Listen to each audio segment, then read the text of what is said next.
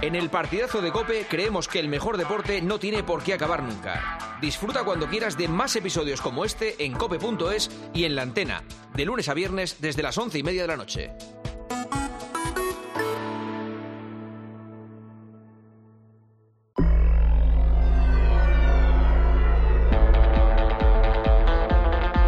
Juanma Castaño. El partidazo de Cope. Estar informado. Esta noche, nosotros el partidazo de Cope. Esta noche, escucha con nosotros el partidazo. Conéctate al deporte o a toda la información. Somos tu campo de juego, siente ya nuestra pasión. Ey, oye, esta noche, escucha con nosotros el partidazo de Cope. Esta noche, con nosotros el partidazo de Cope. Buenas noches, once y media, diez y media en Canarias. Bienvenidos, bienvenidas. Esto es el partidazo, cadena Cope. Pues el Atleti va a tener que remontar en Copa y en Champions. Ha perdido 1-0 en Milán con el Inter, con un gol de Arnautovic en el minuto 79, después de un error de Reinildo, que ha sido uno más de los muchos errores individuales que ha tenido hoy el Atlético de Madrid. Ha sido superado por el equipo italiano ampliamente en la segunda parte y desde luego los datos del partido eh, ponen la balanza muy del lado del Inter de Milán. Poco en ataque del Atleti, que ha sufrido mucho y que tiene como mejor noticia pues que la derrota es por la mínima y que la vuelta es en el Metropolitano y a si cambian las cosas. Por cierto, Grisman, que había descansado en Liga en el último partido, se ha ido sustituido porque tenía una torcedura en el tobillo. No parece de, de, mucha relevancia, pero bueno, que no ha podido jugar los últimos minutos. Recuerden, la vuelta será el miércoles 13 de marzo en Madrid, en el Metropolitano. En el otro partido de la jornada, PSV y Dortmund han empatado 1-1 y recuerden, mañana tenemos Nápoles-Barça y Oporto-Arsenal. Está hablando ahora mismo en directo en la sala de prensa de San Siro el Cholo Simeone. Vamos a escucharle. Justo. ¿Qué tal? Diego, Miguel Marín Talavera en directo. Tercera para pregunta, le pregunta Eh, Juanma, le han preguntado por Morata y de momento todo lo que ha 80 dicho es que se pierde siempre por errores en no cualquier sé si lugar el del campo. de Tercera Jiménez, pregunta de la rueda de prensa para el Cholo Simeone. No sé si esos problemas atrás perjudicaron todo lo que le pasó al equipo en esa zona. No, a ver, no, no, no, no vamos a individualizar la derrota en, una, en un jugador o en una situación. Eh, creo que Jiménez salió porque obviamente estaba mal de la pierna, Mario venía con la amarilla y estaba llegando siempre al límite de cualquier peligro de expulsión y bueno, por eso obviamente movimos en esos, en esos lugares. A la izquierda, Hugo Condés. Hola, mister, ¿qué tal? Aquí Hugo Condés en directo para Radio Estadio Noche Onda Cero. Un saludo. Eh, hoy el equipo ha estado muy bien, ha competido muy bien fuera de casa, que es un hándicap que estáis teniendo en, en la Liga, pero que en la Champions sí lo estáis haciendo francamente bien. ¿Te permite esto soñar con una gran noche en el Metropolitano dentro de tres semanas, donde la gente juega, como te gusta a ti decir? Yo soy optimista y más allá de la derrota, eh, tenemos la, la opción de poder competir. Sabemos con lo que nos vamos a enfrentar, sabemos después de haber jugado contra ellos cómo juegan y bueno, ahora esperemos que cuando nos toque lleguemos de la mejor manera y bueno, podamos competir como lo pide la competencia. Al fondo a la izquierda, José Vicente. José Vicente Hernández de Radio Nacional, preguntarle si el cambio de Griezmann fue por eh, problemas físicos, si tiene el tobillo dañado, le preocupa, y, y la lesión de Jiménez, ¿por cuánto tiempo puede ser, si sabe algo? Bueno, ya de José explicarán mejor los médicos, como siempre. Y lo de Antoine, sí, se había doblado el tobillo. Y bueno, nada, esperemos que sea una torcedura de tobillo. Al fondo a la derecha, Hola, mister. Buenas noches, en directo Rubén Martín para el partidazo de la cadena COPE. ¿Qué tiene que hacer el Atlético de Madrid en el partido de vuelta que no haya hecho hoy para pasar la eliminatoria? Goles. aquí en el centro. Respuesta muy concreta, muy realista. Aquí, por favor. El centro, última pregunta. Última pregunta. Hola Diego, Luis Núñez para el Mundo. Quería preguntarte por la posición de Llorente de nuevo, que funcionó muy bien en Las Palmas. Y aquí quizá, lo has mencionado tú antes, eh, ha contenido muy bien el centro del campo, pero quizá le ha faltado un poquito estirar más al equipo, ¿no? Como, como quizás has dicho también antes. Gracias.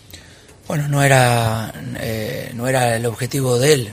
Él jugó trabajando ahí con Bastoni por izquierda. Creo que lo controlamos bien esa situación.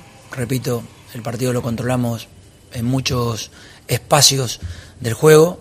no tuvimos tantas situaciones de gol, o pocas, o casi ninguna. En el primero, para ser más claros, en el segundo creo que se mejoró un poquito, eh, pero vuelvo a repetir, lo, lo teníamos controlado bastante bien, llegó el gol, y bueno, nada, esperar, tratar de mejorar en el partido de casa. Damos por finalizada la rueda de Es prensa. Muchas fácil saber cuándo el Cholo está cruzado, que es cuando responde eh, eh, a preguntas muy concretas, eh, con respuestas muy, muy, muy, muy cortas, como lo que le ha hecho a Rubén Martín. ¿Qué necesita hacer el Atlético de Madrid? Goles, evidentemente. Necesita hacer goles, pero necesita hacer más cosas de las que ha hecho hoy en San Siro. Por delante, una gran noche de radio, porque está Rubén Martín en esa sala de prensa y porque está en la puerta del vestuario del Atlético de Madrid, Antonio Ruiz. Hola, Antoñito, ¿qué tal? Buenas noches. Hola, eh, Juanma, ¿qué tal? Buenas noches desde la zona mixta de este estadio Giuseppe Meazza. Eh, va a hablar Oblak, el portero, que ha tenido como últimamente una gran actuación, que ha evitado el gol antes de que llegara. Y no sabemos otro jugador, está por decidir todavía, pero de momento la foto fija es la del presidente Enrique Cerezo, que siempre, incluso en la derrota, está más o menos eh, dicharachero o, a- o Mm. amable. Ha pasado con una cara de pocos amigos, no ha querido eh, pararse. Y mira, aquí pasa José Mar Jiménez ahora también. Ahora habrá que saber el alcance exacto de la, de la lesión, pero digo, la cara de Cerezo eh, eh, habla de que dentro del vestuario eh, hay dolor por la derrota, aunque no es mal resultado, pero a lo mejor por cómo se produjo con tanto error no forzado y tanta pérdida que facilitó la victoria. Es que, por ejemplo, o sea, es el mismo resultado que, que contra el Athletic de Bilbao, por ejemplo, pero eh, es que son partidos radicalmente distintos. No, no, no se parece.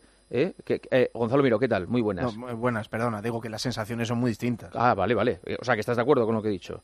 Sí, sí, claro. es que, o sea, que, que son partidos que pierdes por 0-1 en una eliminatoria o 1-0, pero claro, es que el día del Pero- Athletic Club fue otra cosa. Aquel partido te vas con la sensación Eso de que es. pudiste o debiste ganar si hubieses estado más acertado.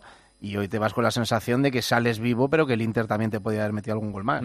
Por cierto, ha habido varios eh, eh, problemas con los aficionados del Atlético de Madrid que han ido hacia eh, Milán para ver el partido en directo eh, en el estadio. Eh, problemas de traslado desde el centro de la ciudad hacia el campo, en los accesos, los han demorado muchísimo, ha habido cacheos muy largos. hay varias quejas de seguidores del Atlético de Madrid. Además, no hablo de seguidores radicales, sino de seguidores normales que han ido al partido y que han sufrido eh, un exceso de celo que les ha impedido ver el partido con normalidad. Luego lo trataremos también el asunto. Está Gonzalo Miró, está Paco González, director de Tiempo de Juego. Hola Paco, muy buenas. Hola Juanma, muy buenas. Manolo Lama, hola Manolo, ¿qué tal? Muy buenas. Muy buenas, Juanma Castaño. Roberto Palomar, hola Roberto. ¿Qué tal? Muy buenas. Dani Senabre, en Barcelona, hola Dani. ¿Qué tal? Muy buenas a todos. Pórtate bien, ¿eh? Dani, aviso. Eh, sí, yo si la gente se porta bien conmigo, Vale. me suelo portar bien Eh, con los demás. Elías Israel, hola Elías, muy Hola, buenas. ¿qué tal? Buenas noches. Pórtate bien, ¿eh, Elías, que te conozco también. Lo tú, ¿eh? intento casi siempre. Evangelio, tú que eres un broncas, pórtate bien Te iba- también, ¿eh? Te prometo que te lo iba a decir. Yo soy un- tengo fama de broncas, Por eso. pero hoy voy a ser bueno. Mira, por ejemplo, a Fouto no hace falta decirlo porque Fouto no ha dado No. un problema nunca. Hola Fouto, Nunca. muy buena. Muchas gracias, Menos Juanma. mal que hay gente como tú que nunca ha dicho una palabra más alta que otra en la radio. La y verdad que no. Pedrito Martín, hola, ¿qué tal, eh? Otro. Muy buenas. ¿Tienes, ¿Tienes algo que decir? ¿Quieres decir algo? Sí, estaba mirando, por ejemplo, las, las 10 eliminatorias que el Atlético de Madrid Simeone empezó perdiendo. Solamente superó dos. Mm. ¿vale? Una en 2014-15 contra el Leverkusen y otra contra el Barça en 2016. Las dos en el Calderón. O sea que aún está por llegar una remontada en el Metropolitano. Perfecto. Eh, por cierto, de mañana, del Nápoles-Barça, eh, hoy ha hablado Xavi, pero es como si no lo hubiera hecho. Porque eh, todo el mundo está hablando de la rueda de prensa que ha dado Frenkie de Jong en Nápoles, eh, rueda de prensa oficial de UEFA, antes del partido de, octavos de final. En esa rueda de prensa, como en las últimas semanas se está hablando mucho de que De Jong no quiere renovar a la baja o de que no quiere eh, reducirse el sueldo, etcétera, etcétera, pues De Jong ha llegado para poner los puntos sobre las IES a toda la prensa, a todo lo que se había publicado y ha empezado a dar palos por arriba y por abajo. Los que más se han llevado han sido los de Mundo Deportivo, esos han pillado, pero bien. Eh, y los que deberían pillar son los de comunicación del Fútbol Club Barcelona. Porque es verdad que De Jong ha pedido salir él a rueda de prensa. Pero digo yo que un departamento de comunicación no está solo para elegir quién pregunta en último lugar como castigo, que es lo que hacen habitualmente con nosotros, sino para saber por dónde tiene que ir un tema antes de un partido del Barça como es el de mañana. Y hoy han dejado, han dejado que De Jong llevara toda la información a, mm, a su terreno y convirtiera la previa de un partido de Champions del Barça en una batalla personal contra los medios de comunicación por un asunto suyo, de su renovación. Para eso está un departamento de comunicación. para eso precisamente. Claro, eso es lo difícil de hacer. Lo fácil es decir que no das entrevistas, es que eso para eso vale mi hijo. O sea, tú llamas a tú di que no a todos los que te llamen. Eso ya lo hacéis muy bien. Poner el último porque hay preguntas duras y entonces sancionáis también. Es que eso, eso es facilísimo. Lo jodido de verdad es convertir la información alrededor de un equipo en algo que le venga bien al equipo. Y desde luego las ruedas de prensa de Xavi y hoy la de De Jong demuestran que podéis saber mucho de castigos, pero no tenéis ni idea de manejar la comunicación de un equipo. Ni idea. Este es De Jong. Estoy un poco cabreado incluso con lo que escribe vosotros, eh, la prensa en general, que salen muchas cosas que no son verdad, que son mentira y que no os da como un poco de vergüenza. También es mucho humo, es que estoy cobrando como 40 y tal, pero la verdad es que esto es muy lejos de lo que realmente cobro, pero es que se han inventado un- una historia que, que no es verdad. Estáis inventando cosas que tenéis que cambiar eso porque realmente no, no están. Pues esta es la previa de un partido del Barça de Champions. Ahora nos ponéis últimos otra vez, ya nos da igual. 11 y 40, eh, las 10 y 40 en Canarias. Eh, ¿Alguna noticia que contar desde Giuseppe Meazza en Italia, Rubén Martín? Pues que ahora mismo está compareciendo el entrenador, Inzaghi, le escuchamos. che non avevo occasioni ed ero molto più preoccupato rispetto a quando ne avevo e purtroppo trovavo un portiere Bueno, este entrenador in que grandissima era- eh, giornata yo creo o que- prendevo un palo per colpa mia sbagliavo. L'ultima? Va a terminar la última pregunta. Chao, mister. Ha Vale. hablado muy bien del Atlético de Madrid también. A propósito... Antonito, ¿sale alguien del vestuario del, del Atleti? Eh, Sí, están saliendo algunos jugadores. De momento no ha salido Black, que es uno de los que está eh, destinado a hablar aquí en la zona mixta, pero ha salido Josema Jiménez, muy serio, muy serio, con la cara seria. Vamos a ver eh, si podemos eh, conocer pronto el alcance o el primer diagnóstico que hagan sobre su lesión, pero la carita era uf, de preocupación. Cara de preocupación en el Atlético de Madrid. Eh, ha dicho el Cholo, eh, en lo poco que le he destacado de la, de la rueda de prensa, que mm, es optimista para la vuelta. ¿Tú eres optimista, Gonzalo? Sí, y con el paso de los días lo seré más. Yo creo que el día del partido lo voy a ser bastante más que hoy. Eh, pero creo que hay muchas cosas que tienen que mejorar. La primera, los errores individuales. O sea, pero no ya el del gol. Es que ha habido varios en los que el Inter, si hubiera aprovechado las ocasiones, hubiera a lo mejor incluso resuelto la eliminatoria. Y son errores individuales. Creo que muchos además tienen que ver cuando se van dando los últimos minutos del partido con el estado físico de algunos futbolistas, que creo que están muy por debajo de cómo, de cómo se están encontrando sus rivales. Entonces, no sé, en esas preparaciones físicas, no sé en qué momento de pico estará el Atleti o si piensa llegar al 13 de marzo en un momento más, más al alza que el que tiene ahora, pero a mí eso se me antoja fundamental. Lama, ¿cómo lo ves? Bueno, el Atleti para pasar mínimo tiene que meter dos goles porque le van a meter uno seguro. Para mí el Atleti tiene un problema que es el que le va a impedir ganar títulos, que es un equipo muy poco fiable defensivamente, es un equipo incapaz de mantener su portería a cero en partidos normales y, eh, y entonces ante el Inter yo doy por hecho que el Inter le mete uno, mínimo dos para forzar una prórroga y luego ver lo que ocurre. Futbolísticamente, seguro que el Atlético de Madrid le va a atacar más aquí en el Metropolitano que ha atacado en Italia. Futbolísticamente, el Inter va a jugar a lo mismo que ha jugado hoy, que es a castigar el fallo del rival, porque yo creo que saben que el rival va a seguir fallando, que es el Atlético Madrid defensivamente, y por tanto va a depender mucho del estado de gracia que puedan tener los Morata, Lino, Grisman, Memphis y Salen de cara a la portería contraria. Pero, repito, el Atlético Madrid mínimo dos para pasar porque volverá a recibir un gol. ¿Paco? A mí es que el factor cancha me parece eh, definitivo. Me queda un poco extrañado de que celebraran los del Inter el 1-0 como si el partido de vuelta fuera en el campo del Aika Solna, como si no supieran lo que es el Metropolitano y lo que achucha. Eh, yo creo que el Atleti lo tiene, para mí, eh, mejor, eh, bastante mejor en Copa de Europa que en Copa del Rey. Porque creo que el factor cancha influye muchísimo. Remontar en Samamés lo veo muy difícil, posible pero muy difícil, y remontar en, en Madrid lo veo muy posible. Evangelio. Soy moderadamente optimista.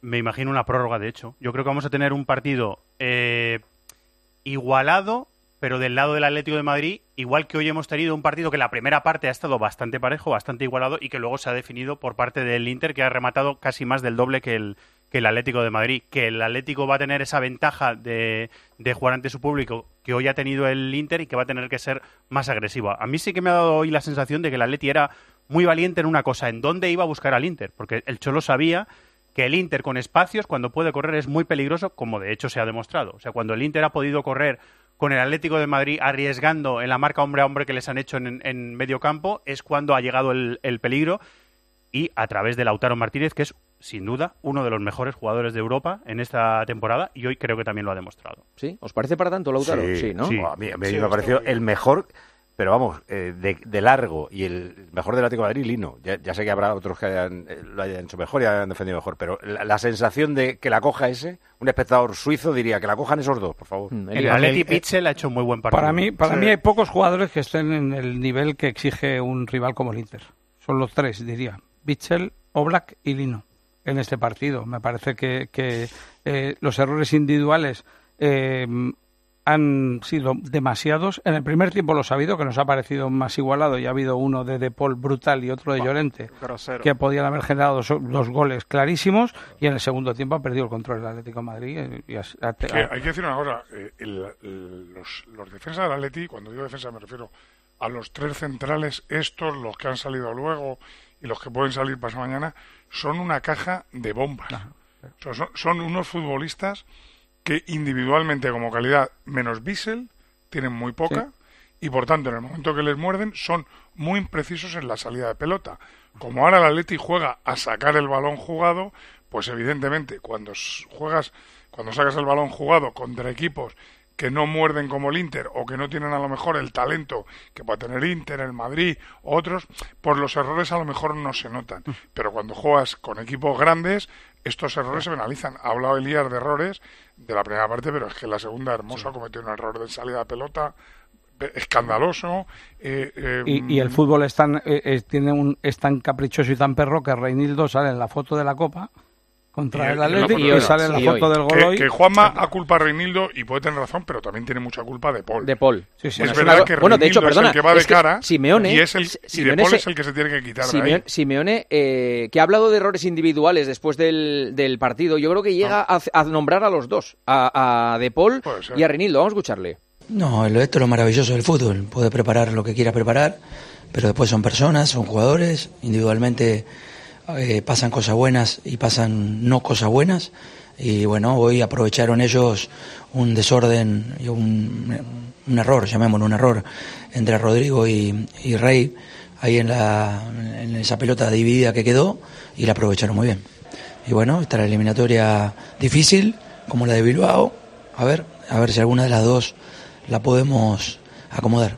Sí, pero la diferencia es que el Atlético de Madrid en casa está siendo muy fiable y fuera de casa no es muy fiable. Entonces, por eso yo creo que Sí, y- en, en y- Europa sí puede también remontar. recibe, también recibe goles en casa. ¿eh? Bueno, Ya, sí, ya, pero, ya. pero la- la- Sí, pero eso pero tiene una fortaleza, Manolo, es evidente. El Metropolitano es una fortaleza de- Sí, sí. del Atlético de Madrid. De hecho, la ataca opción- más, se- se opciones de liga las ha perdido Ataca más y fuera, mejor. Fuera de casa y en Champions puede perder una eliminatoria por el partido de hoy fuera de casa, pero la suerte que tiene es que la vuelta la tiene en casa, que me parece un- Y que, eh, y que gran imagino que Morata en- estará en condiciones, porque Morata para este equipo es muy importante, como se ha notado hoy, Sí. en los 20 minutos que ha podido Hombre, queda tres Pero sobre las- todo tiene las- que haber claro. ese plus que dice Elías de, de, de la Champions, de, porque los errores de hoy no, por- no es porque te han achuchado, porque no, ha habido errores eh, groseros. El de, de Paul estaba muy encima, no le ha dejado salir a su compañero. Ah. Luego otro balón que ha perdido. La mujer barbuda son- atrás.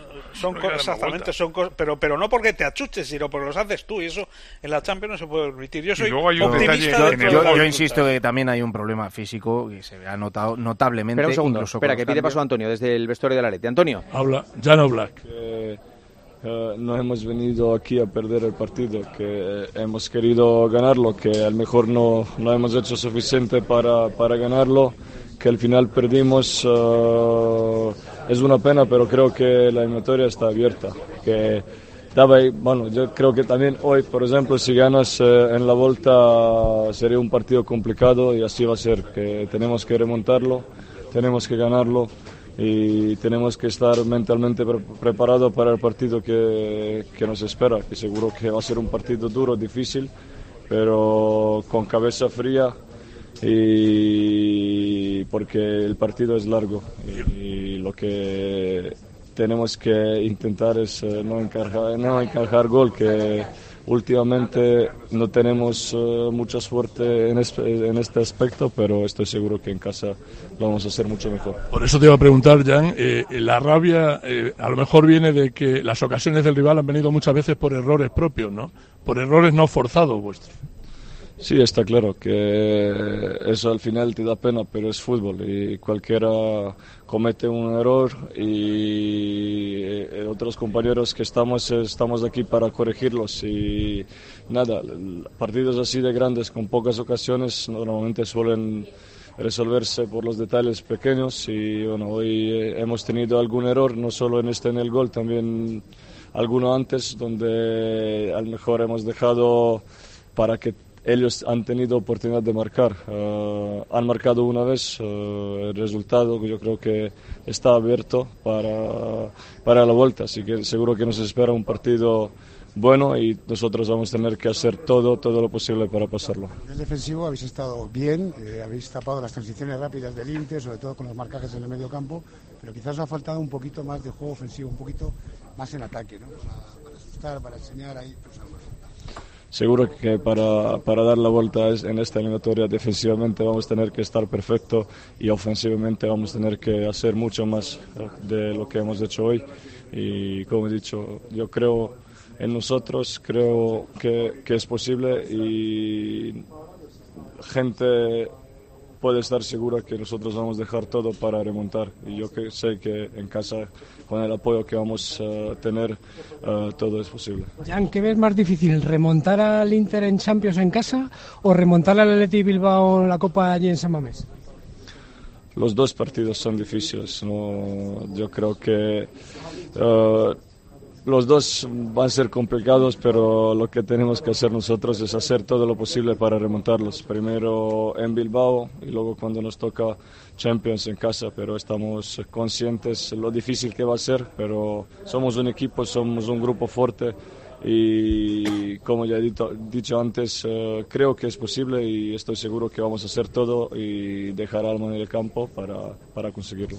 Bueno, pues hasta aquí las palabras de Jan Oblak, que habla claro siempre y con mucha serenidad, ¿no? Porque eh, ha analizado crudamente, pero absolutamente fiel a lo que ha pasado el, el partido. Yo te digo, eh, para mí personalmente, este Inter que he visto aquí, a mí no me daba, no me da miedo. A mí Joder, eh, pues. estaba hablando.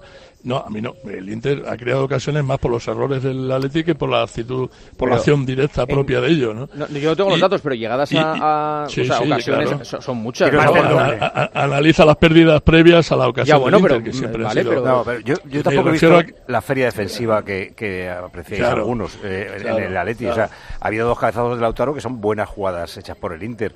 Yo lo que sí le achacaría a Atletico de Madrid es que hay que tirar a puerta. O sea, no puedes estar Claro. 90 minutos jugando al fútbol sin tirar a Pero es puerta. que no llegaba. Eh, En la primera parte, por ejemplo, no. Sí, ya, ya, ya. Ha, ha notado la entrada de Morata para bien, ¿eh? Ah, Morata ha empezado a estirar al Inter, que yo creo que le estaba faltando eso con, con Llorente en el campo, y a partir Sí. de ahí lo ha hecho. ha hecho ese movimiento Simeone en el cambio, que es verdad que le ha funcionado, pero luego, cuando, cuando el Inter ha hecho los cambios, ha vuelto a tomar el mando del partido. Porque Mm. físicamente estaba mejor que el Atlético de Madrid. Por ejemplo, creo que Danfries en banda derecha ha sido un dolor de muelas para cualquiera, ¿eh? para formas, para Lino. al Inter Yo creo que, darle- Co- por ejemplo, a partir del minuto 70, es que ha, ha caído en picado. Ha ca- o sea, Inter se, hay que se ha darle- quedado sin gasolina. Al Inter hay que darle en valor que es un equipo que concede poco. Muy serio. Comete muy pocos errores. Te regala muy poco. Y el Atlético de Madrid, las pocas que ha tenido, creo que han sido tres de Lino y el remate de cabeza de Morata, que se le ha ido a la derecha, a la izquierda de Sommer. Pero es que el Inter tampoco te va a regalar. O sea, es que el Inter no es la caja de bombas del Atlético atrás. Entonces, yo el partido sí que lo he visto, aunque el Inter ha merecido ganar para mí, porque ha hecho más ocasiones, porque Oblak ha parado más que Sommer, pero no es un equipo que te vaya a arrollar, ni que te vaya a pasar por encima, porque es que no lo va a hacer. Pero es un equipo difícil de ganar, para mí es un equipo complicado de ganar, bueno, es el subcampeón de Europa, algo debe tener, pero que es un equipo que posiblemente si le hincas el diente en el Metropolitano y te pones 1-0, que nadie piense que van a ir arriba a buscarte, van a seguir jugando como juega. Son 19 que es- remates hoy del Inter, ¿eh? Sí. No, Claro, no está mal. muchos. Y, ci- y- Joder. y die- Son 19 a muchísimos. 7. Son bombardeos. A ver, si 19 a Arnautovic 7 y ha habido- 5 a 0 en tiros en Si portería. Arnautovic Di- di- Buen resultado. Si. Arnautovic está un poquito más acertado, estamos llorando so- solventa ahora. la eliminatoria. 3-0. Ahora, El lo que es fundamental, si el pero- Atlético de Madrid quiere remontar tanto una eliminatoria como la otra, es, es volver a tener... ¿Tú cuál ves la- más complicada la- de las dos? ¿La de Bilbao? yo las veo las dos muy parecidas. ¿Muy parecidas qué es? Que creo...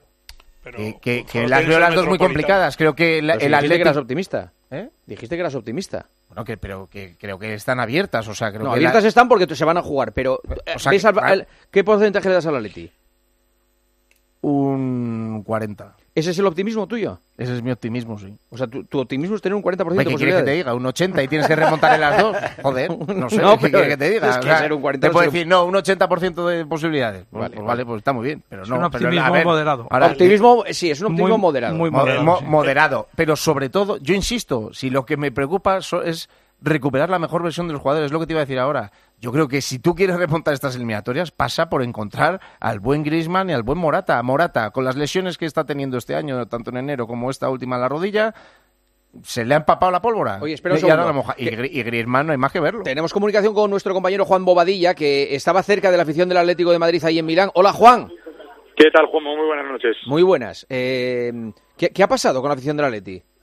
Pues vamos a decir que ha sido lamentable todo lo que ha sucedido en la tarde a partir de las 6 de la tarde.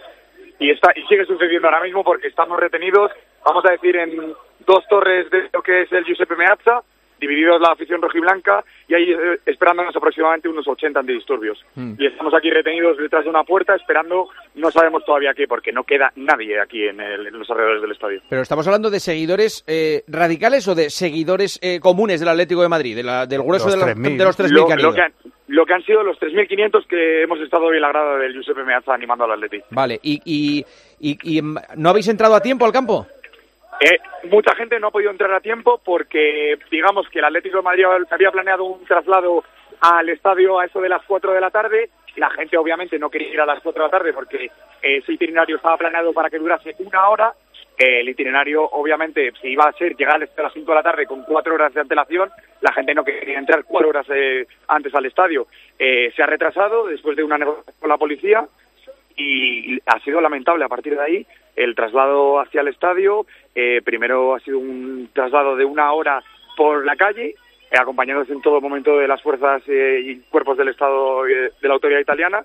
De repente nos han metido en el metro para literalmente una parada, una parada y media. Hemos vuelto a salir a la calle y, por así decirlo, es como si al Bernabéu una afición visitante la llevan recorriendo, pues, lo que es la castellana de arriba abajo eh, en el bloque. Eh, y no ha tenido ningún sentido. O sea, hemos estado, cuando en Google Maps a la gente le aparecían que quedaban 10 minutos de traslado, hemos estado igual 45 minutos tranquilamente. Mm. Eh, y ahora todavía estáis allí, en, el, eh, en una de las torres de- del Giuseppe Meazza, retenidos. Sí, eh, estamos, eh, por así decirlo, nos han dividido en dos, en dos de las torres, eh, y estamos aquí esperando a que alguien nos diga algo, eh, nos abran las puertas y, bueno, poder salir y regresar, algunos a Madrid y otros a aquí o al hotel. Mm. ¿Ha, ha habido algún tipo de carga, algún tipo de pelea, de problema o no?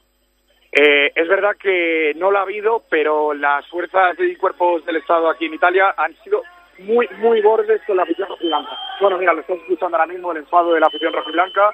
Eh, la gente no entiende nada. Eh, ha habido eh, zarandeos. eh, a la gente le han... O sea, a mí te lo digo, a mí me han quitado un souvenir que era un, un muñequito de madera, un pinocchio.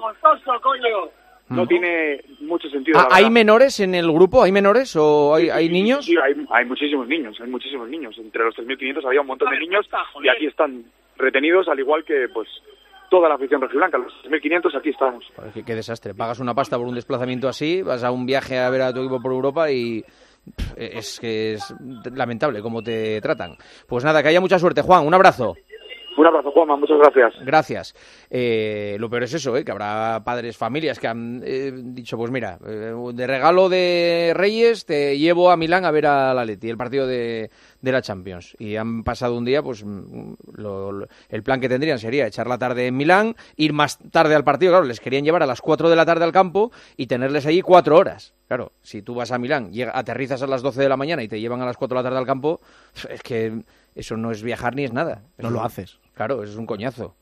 Pregunto, eh, pero porque no lo sé. Si tú dices, yo paso de ir con el grueso, voy a comer a no sé dónde y luego me cojo mi metro para ir allí. Yo creo que no te puedes. Si llevas la camiseta Sí, sí. de. llevas Puedes la camiseta o un distintivo, no, te No- puedes no te salir de la pasa nada, burbuja. Paco. Puedes No te hacerlo, pasa pero- nada. Sí, que, ¿Ves? que- pero que ya no se responsabilizan de que, pues, Claro, de que no te pasa nada, tú puedes claro. hacer lo que quieras. Tú te puedes ir solo, ir al campo solo. Evidentemente, como dice Gonzalo, lo que pasa es que la policía luego no se responsabiliza de si te ocurre algo en el trayecto que tú haces solo. Pero puedes moverte por la ciudad solo sin problema. Mm. Pues son las señales horarias de las 12 de la noche. Esto es el partidazo Cadena Cope. Hay miles de personas escuchando la radio. ¿Qué dicen? ¿Qué Avilés, muy buenas. Juanma? Muy Morris. buenas noches. Bueno, pues ya te digo que hay muchos aficionados del Atlético de Madrid enfadados con el partido de su equipo y con el planteamiento del Cholo Simeone. Y hemos colgado una encuesta en YouTube que dice lo siguiente. ¿Crees que el Atleti va a remontar en el Metropolitano? Bueno, el 64% dice que no y el 35% dice que sí. El otro 1% se mantiene al margen.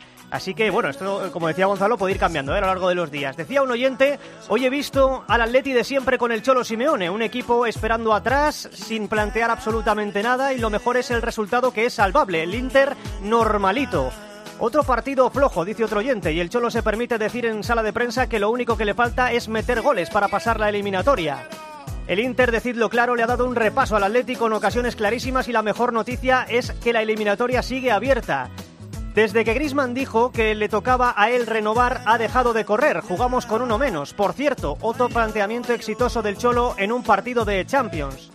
Os pido permiso para hacer una crítica al Cholo, que parece que no se puede, decía otro oyente, porque sus cambios han empeorado al equipo. Igual que destacáis cuando los cambios raros le salen, reconocer que hoy no le ha ido bien en el partido.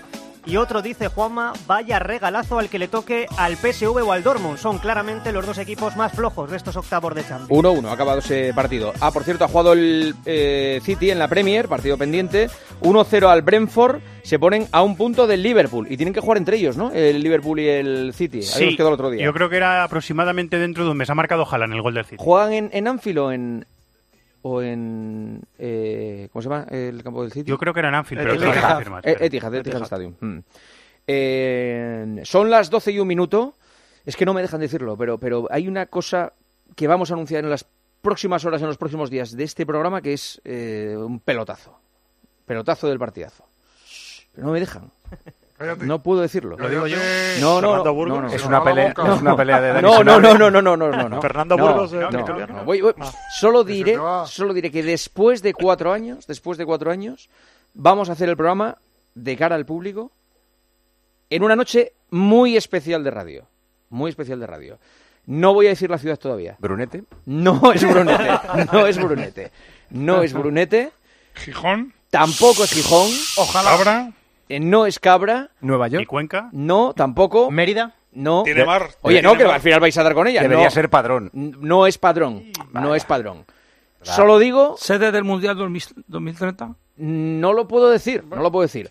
Solo digo, solo digo que por diferentes circunstancias las invitaciones van a volar. Volar, literalmente. Y es un gran recinto, ¿eh? Son las 12 de la noche y 3 minutos, una hora menos en Qué Canarias. hype que dicen los modernos ahora. ¿Esto es hype? Sí, hombre, Sí. estás creando expectación. Has, has creado mucho hype. Claro.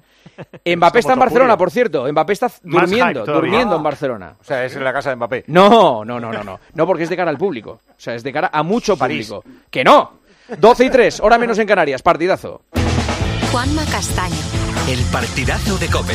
el número uno del deporte.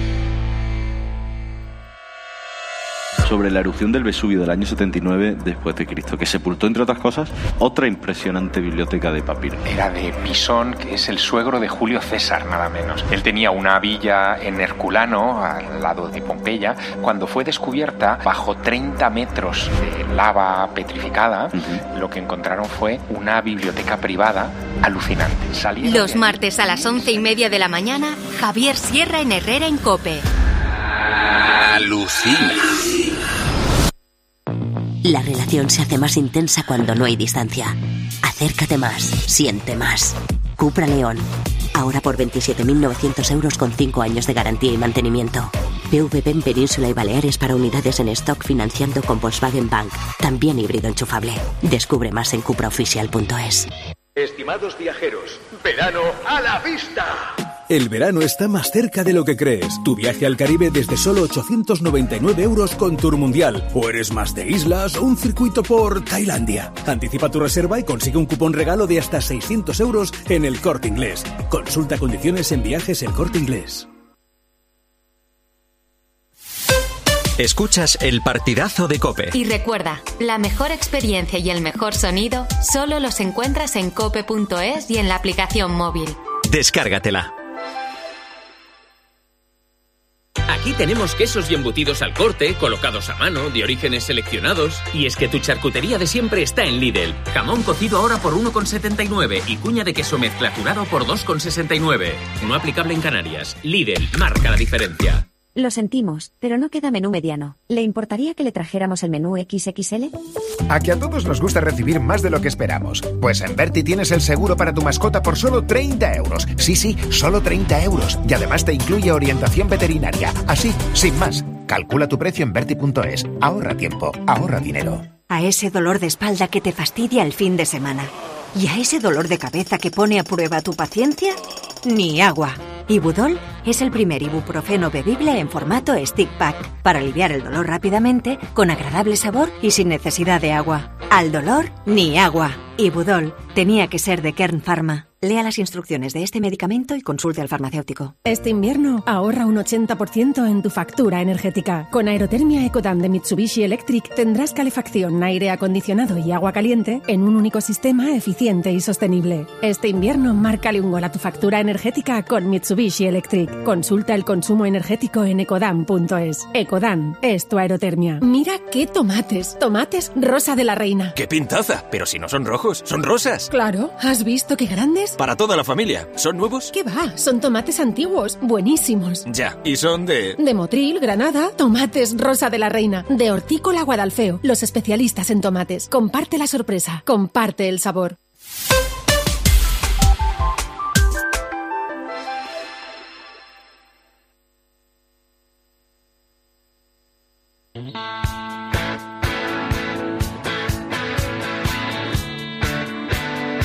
Juanma Castaño. El partidazo de Cope. El número uno del deporte.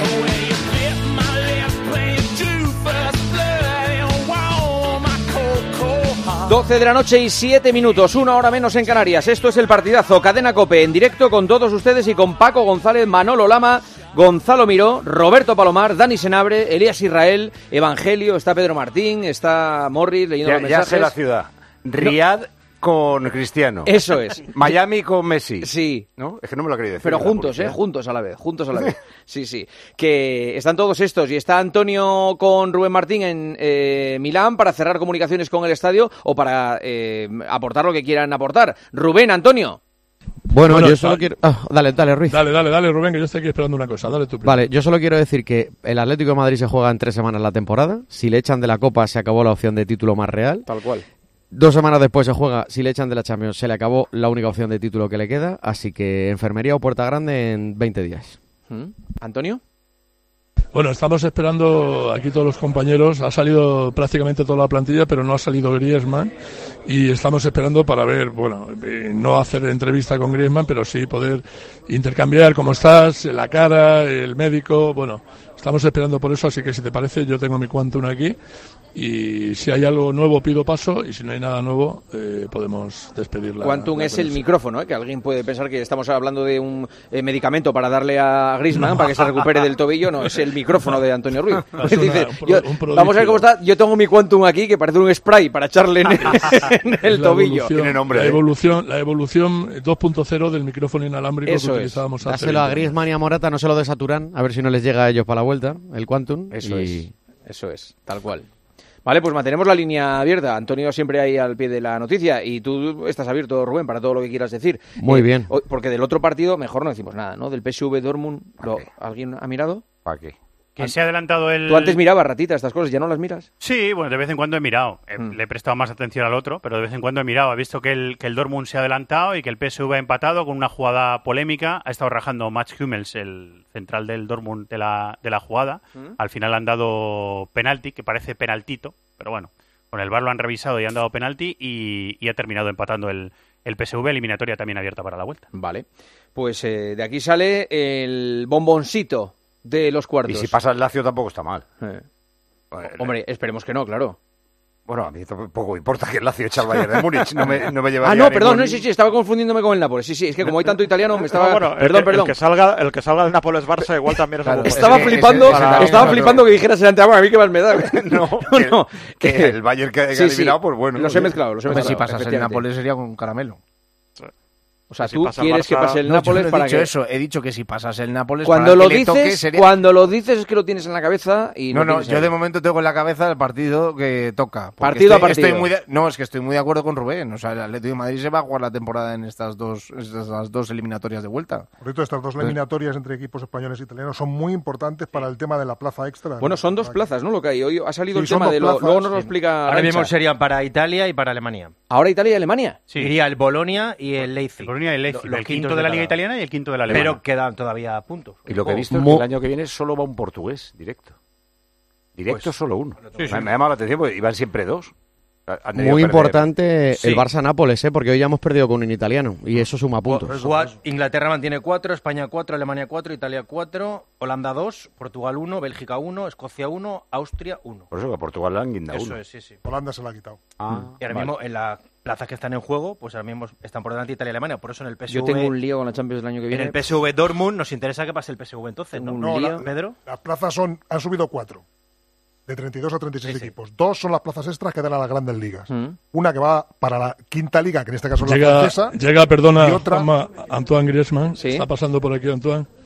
Antoine va sonriente, esperemos que no sea mucho. Va sonriente, va sonriente por lo menos. Muy bien. Pues... eh, Va sonriente, acompañado del médico, acompañado de, de la gente de prensa y abandonando ya es el último en salir, pero va cojeando sensiblemente, ¿eh? Va cojeando Bueno, de una normal. manera... Tiene- Ahora lo tiene torcido. Lo tendrá inflamado. Pero, exacto. Vale. Pero lo Pero va- tiene torcido ahora. No, no, quiero decir que se lo ha torcido, que tiene la hincha- el hinchazón de, de- lógico de la Pero torcedura. de- descansito el sábado. La sonrisa de Griezmann por lo menos invita a pensar, invita a pensar que dentro de lo grave eh, que pueda no ser tan serio. Para. Mira lo que te digo, Grisman, aunque no hubiera tenido el tobillo, tampoco hubiera jugado el fin de semana. Menos mal. Seguro que no hubiera jugado. Vale. Eh, no paséis taxi al estadio, Rubén, Antonio, que sé dónde estáis durmiendo. O sea, estáis enfrente, o sea que no... Bueno, si alguien pasa taxi de aquí al hotel sería una vergüenza. ¿eh? Vale, por eso... Estamos Bueno, no, no sería la primera vez. Esas cosas no- ¿Eh? Los enviados especiales del Atlético de Madrid eso no lo hacen nunca. Nunca, nunca. Y los de No lo hemos hecho nunca, vamos. Están No, usando a Miguelito dice- indirectamente. Eso, Me gusta- eso lo dice, me gusta el salseo. eso lo dice Elena. Fouto, que, que parece ser que se está por aludido. Gracias, Antonio. Gracias, eh, abrazo. Rubén. Buen viaje noches, mañana de vuelta. abrazo. Gracias. Cualquier noticia volvemos allí a, a Italia. Eh, está Mbappé en Barcelona. Víctor Navarro. Hola, Víctor. Muy buenas. ¿Qué tal? Buenas noches, Juanma. ¿Dónde crees que está Mbappé a esta hora? A ver, yo, por creer, todos mis indicios me hacen, eh, me llevan a que está en un local de la calle Tuset de Barcelona ahora mismo, que ¿Perdona? está cerrado. a- ¿Local de copas? Cerrado a calicanto, pero está la to- bueno, estoy al lado y está todo el mundo dentro ahí metido, pero claro, no lo he visto aún, pero está en todo el dispositivo montado para él, sí, sí. No ¿Cómo será es el mismo com- local que Dani Alves. Mm, Eh, Está enfrente, está enfrente. Vale. ¿Bling Bling? No, es un local así más de copas que está abierto hasta las 3 y luego ¿Bling la Bling gente qué se es? va a las ¿Biblioteca? No, pero, pero es que Birmingham ya es discoteca ¿Cómo y abre hasta las 6. Y abre hasta las 6. ¿Cómo controla? Ah, vale, vale. ¿Y, y, y el dispositivo? ¿El dispositivo cu- cuál es el dispositivo? Pues el dispositivo es la misma furgoneta que recogió a, a Kraft Hakimi que llegó el domingo, está la misma, porque me la matrícula, está aquí con el chofer, hay otra furgoneta, están convocadas toda la gente que suele estar convocada cuando hay fiestas de este tipo y... Perdona, el perdona, perdona, perdona. Eh, ¿qué, qué, qué gente está convocada cuando hay fiestas de este tipo? El alcalde. No, alcalde de anoche. El conseller. tenemos alcalde de noche ahora. gobierno. Concejal de de cultura. noche. Pero vamos a ver. eh, Alguien de la CUP, lo normal. No, gente del mundo de la noche. gente del mundo de la noche. Sin más, sí. Batman. Sí, sí, gente del mundo. O sea, pero eh, eh, tú... Se parte. ¿Tú, ¿Tú crees que ya está dentro él, eh, Kilian, en el, en el bar cerrado a Galicanto? Sí, sí, sí. Que está Hakimi, vamos, seguro. Y, Qué sí, rápido sí, se ha que- adaptado. Sí, que está aquí, sí, sí. Por, además, ayer tuvo una. Hoy ha comido en el Botafumeiro, que lo han organizado. ¿Eso está totalmente privada. confirmado que ha comido en Botafumeiro? Reconfirmado, sí, Pues, sí. eh, Y ayer es hubo lo, una. lo de Taylor Swift en Estados Unidos, eh, Mbappé en España. O sea, Sí, es- sí, sí, sí. vamos a saber todo. lo que falta. Y ayer hubo una fiesta privada donde estaba el cantante Morat, el rapero Morat, no sé si lo conocéis. Sí. Estaba también Bad Gyal, la cantante, que ahora También está la ahí conozco, sí. Pues La está yendo a Primavera Miami Sound, ahora. Primavera Sound. Sí. ¿Cómo no? Y, y estaba Hakimi y estaba y estaba Kylian. El domingo a mí me dijeron que tenía que venir Kylian los- mm, porque tenía que venir, porque tienen fiesta esta mañana y querían pasarlo aquí unos días con su mejor amigo en el vestuario del PSG que es que es a Kraft, pero el domingo solo se vio a Kraft, a Hakimi y a Arnau Tenas, al exportero del Barça que era portero suplente del PSG, solo se les vio a ellos bajando del avión. Claro, me sí. pareció extraño, pero pero bueno, pero sí, sí, está Kylian aquí, está en Barcelona. O sea, ¿puede estar celebrando Mbappé su fichaje por el Madrid en Barcelona, en la zona de más eh, eh, éxito nocturno de Barcelona? ¿Puede llegar hasta ahí mm, la genialidad de este tipo? a lo mejor sí, yo creo que pero lo han ocultado mucho. ¿Han ocultado Claro. qué? Lo han ocultado mucho. Yo creo que a lo mejor porque le han dicho, oye, no faltes el respeto al Madrid si estás negociando, que no te ven en Barcelona. Y no hay ni una foto ni nada, pero, pero de verdad, o sea, lo sé por los asistentes, la gente que estaba con él, que está reconfirmado que estaba. Y ayer tuvo una fiesta en la que coincidieron con estos dos cantantes eh, y hoy han comido el Botafumeiro, pero sí, sí. No sé si mañana hay un vuelo ¿Cómo? que vuelve a París a las 10 de la mañana, no sé Igual si como vaya, un anuncio como, vaya lo Luz aparezca. co- lo, lo convencemos para que fiche por ¿Cómo- Barcelona. que mira, es que eso te iba a decir, Dani, cómo es de dramática la situación del Barcelona, que estando este chico allí, no se pasa ni por la cabeza de nadie que eso se Hombre, pueda... no, se- a se- ver, ya, eh, ya, ya, claro, ya, ya, claro. por- bueno, pero que dice que en circunstancias normales, si Mbappé Lo ahora normal mismo se- estuviese en Barcelona, estaríamos A- todo el mundo a como las ciudades que va de fiesta Pe- pe- luego no ficha. El año pasado se vino a Madrid de fiesta y no fichó. Ahora va a Barcelona de fiesta tampoco ficha. No, lo que está claro es que cuando libra le gusta España. Sí, hombre. Y sobre todo que Arras tira de él, ¿eh? Como Haaland. tira de él. Sí, Agraf tira mucho de él. Tira mucho de él. Jalán Marbella. Eh, si Deco coincide con él, le dirá, no tengo dinero ni para saludarte. O sea que no. Claro, claro. Vamos, tiene que pagar, tiene que pagar la ronda Mbappé. Han, Eh, han eh, puesto hoy la, el, Sí, límite salarial y, y le han bajado más todavía al Sí, Barça. sí, sí. Vale, pues mantenemos la guardia ahí en esa zona. con me- gusta mucho lo de la gente que, convocada habitualmente en Barcelona cuando hay algo de noche. Eh, te lo diré por Pero, privado, pero no sabes que tenemos que vamos a tener alcalde de noche, ¿no? Sí, Lo- sí, lo bueno, es, Ah, es en Nueva York lo tiene, ¿eh? por cierto, no es sí, coña. sí. Nueva York tiene, ha tenido ha alcaldesa, nombre- alcaldesa de noche. Ha, ha sonado el nombre de Víctor Navarro como Para alcalde de noche. Sí, Pues mira, Sí, escucha, no es ninguna tontería. Es que eh, hay un alcalde que gestiona fundamentalmente los temas relacionados con el día y el alcalde de noche, pues es que hay muchos, muchas profesiones, muchos empleos que, que viven sí. por la noche y que tienen unos problemas Pero, eh, eh, específicos por la noche. Por ejemplo, a mí me vendría muy bien un alcalde de noche. Pero igual el alcalde de día puede hacer mejor cosas por la ciudad, ¿eh? Porque esta Estaría Barcelona bien. ha salido la bien. segunda de Europa en delincuencia. Eso también, por supuesto. El alcalde pero- de noche que lo elige. No, esos son los que no, No, hay los que otros- trabajan por la- no. Hay dos selecciones, Los unas por el murciélagos, día que y otras por la los noche. alcaldes. Estas selecciones son cada cuatro se años vaya también, pero abren las dos, urnas a las 2 de la mañana. Pero Juanma, Son los tienes que estar aportantes en del y eso alcalde es solo en vecinos. discotecas y, y- y en paradas de Tienes que taxi. estar- Tienes que estar empadronado en alguna discoteca o en algún bar, si no, no puedes votar, ¿eh? Las urnas las ponen en los servicios de la discoteca. Y, eh, bueno, anda. Eh, vale, Navarro, pues mantenemos la comunicación abierta con Barcelona porque es un tema apasionante este de Mbappé allí, ¿eh? Perfecto, sí, está toda la... ¿Hay, hay ahora- prensa? ¿Hay fotógrafos y todo esto? Ahora sí nos están, nos están escuchando. Sí, yo quería que viniesen porque me da miedo estar aquí porque llevan unos escoltas que dan miedo. Entonces yo prefería que estuviesen No en una exclusiva. Pues di el nombre. Prefiero que estén. el, sí, el nombre sí. del sitio directamente. Manda está. ubicación. Es La, la El El 7 traviesa. blanco, el 7 blanco se llama. No te Sí, preocupes, que- si vas a preguntar a Mbappé no hay ningún problema. Es muy Lo acabáis de decir, no sé quién lo ha dicho, pero ha dicho el nombre. ¿La sí. traviesa? Sí, este, este. Sí, Sí, la traviesa. Muy bien. Pues no te falta uno. ¿eh? El nombre, sí, es que el nombre. Es que la calle es pequeña, ¿no? Propone Andrea a Nacho Pla como alcalde de noche. otro. Y es verdad, Eh, hombre, es una buena duda. Domina la noche y es de. Barcelona, o sea, Sí, tiene sí. las dos cosas. Bueno. Yo te digo una cosa, con el nombre que habéis dicho, vamos, yo, yo ni me acercaba, ¿eh? te lo digo. ¿O sí? Ese lo- En ese local ya pasaron cosas eh, importantes Hombre. para el Barça, ¿eh? Sí, sí, ya pasaron ya. Y, y- y el, el logo de la traviesa es la Mona Lisa, pero como sonriendo y con una corona de reina en la cabeza. Oh, nada, está hecho. está hecho. Es que son, son todos guiños, son todos guiños. Gracias, eh, iba a decir gracias Mbappé. Gracias, Víctor. De nada, un abrazo. Luego hablamos. Eh, por cierto, que eh, Antonio Ruiz ha hablado con el médico del Atleti. ¿Qué te ha dicho, Antonio? Eh, Sí, queríamos acompañar la foto fija de la sonrisa de Griezmann con un dato, una información que respaldara eh, esa buena impresión y nos acaban de confirmar que solo tiene un golpe, no tiene esguince, no tiene torcedura de tobillo, solo tiene un fuerte golpe, y que era lo que contábamos en la transmisión de tiempo de juego en la zona del empeine. Así que, bueno, pues eh, por ahí viene la sonrisa de Griezmann, que sabe que un golpe lo puede resolver de manera más fácil. Perfecto. Eh, Nueve días tiene hasta el partido del Atlético. Nueve días, es el jueves Claro. que viene. Jueves que viene, una semana y Los pico. golpes se recuperan, lo- las roturas musculares no. Mm. Vamos hasta Nápoles. Allí están Manolo Oliveros. Hola, Oli, ¿qué tal? Muy buenas. Muy buenas, eh, ¿qué tal Juanma? ¿Qué Y- tal a todos? Muy bien. Eh, y Elena Condis. Hola, Elena. Hola, ¿qué tal? Aquí no tenemos la traviesa, sí que hay muchas ¿Conoces la calle de la que está hablando ahora. Víctor? ¿Has estado alguna vez No, por esa zona? que va. No, no, no, no, Solo casi cada fin de semana desde hace ya unos cuantos años. Qué vergüenza. Qué traviesa. Qué manera de hacer que daño a la gente, que- Juanma. que- no, que encima presuma de ello en antenas. Claro, qué manera de No, hacer daño. no, pero, pero vamos, no, es que no, no, no me voy a esconder porque la gente me ve allí, No, entonces no tampoco vamos a falta que engañar al personal, ¿no? ¿Cuál es la gente Nosotros también conocemos bien las calles de Madrid, Navarro, ¿eh? O sea, no no- sale Sí, por la noche. Y ¿Cuál bien, es la y bien, gente- bien que hacéis. ¿Cuál es la gente habitual que decía Víctor? La gente habitual. No, a ver, Porque eh, no ha dicho Oli- quiénes, ha Oli, dicho es que yo no, yo no frecuento, yo no frecuento estas fiestas privadas. Claro.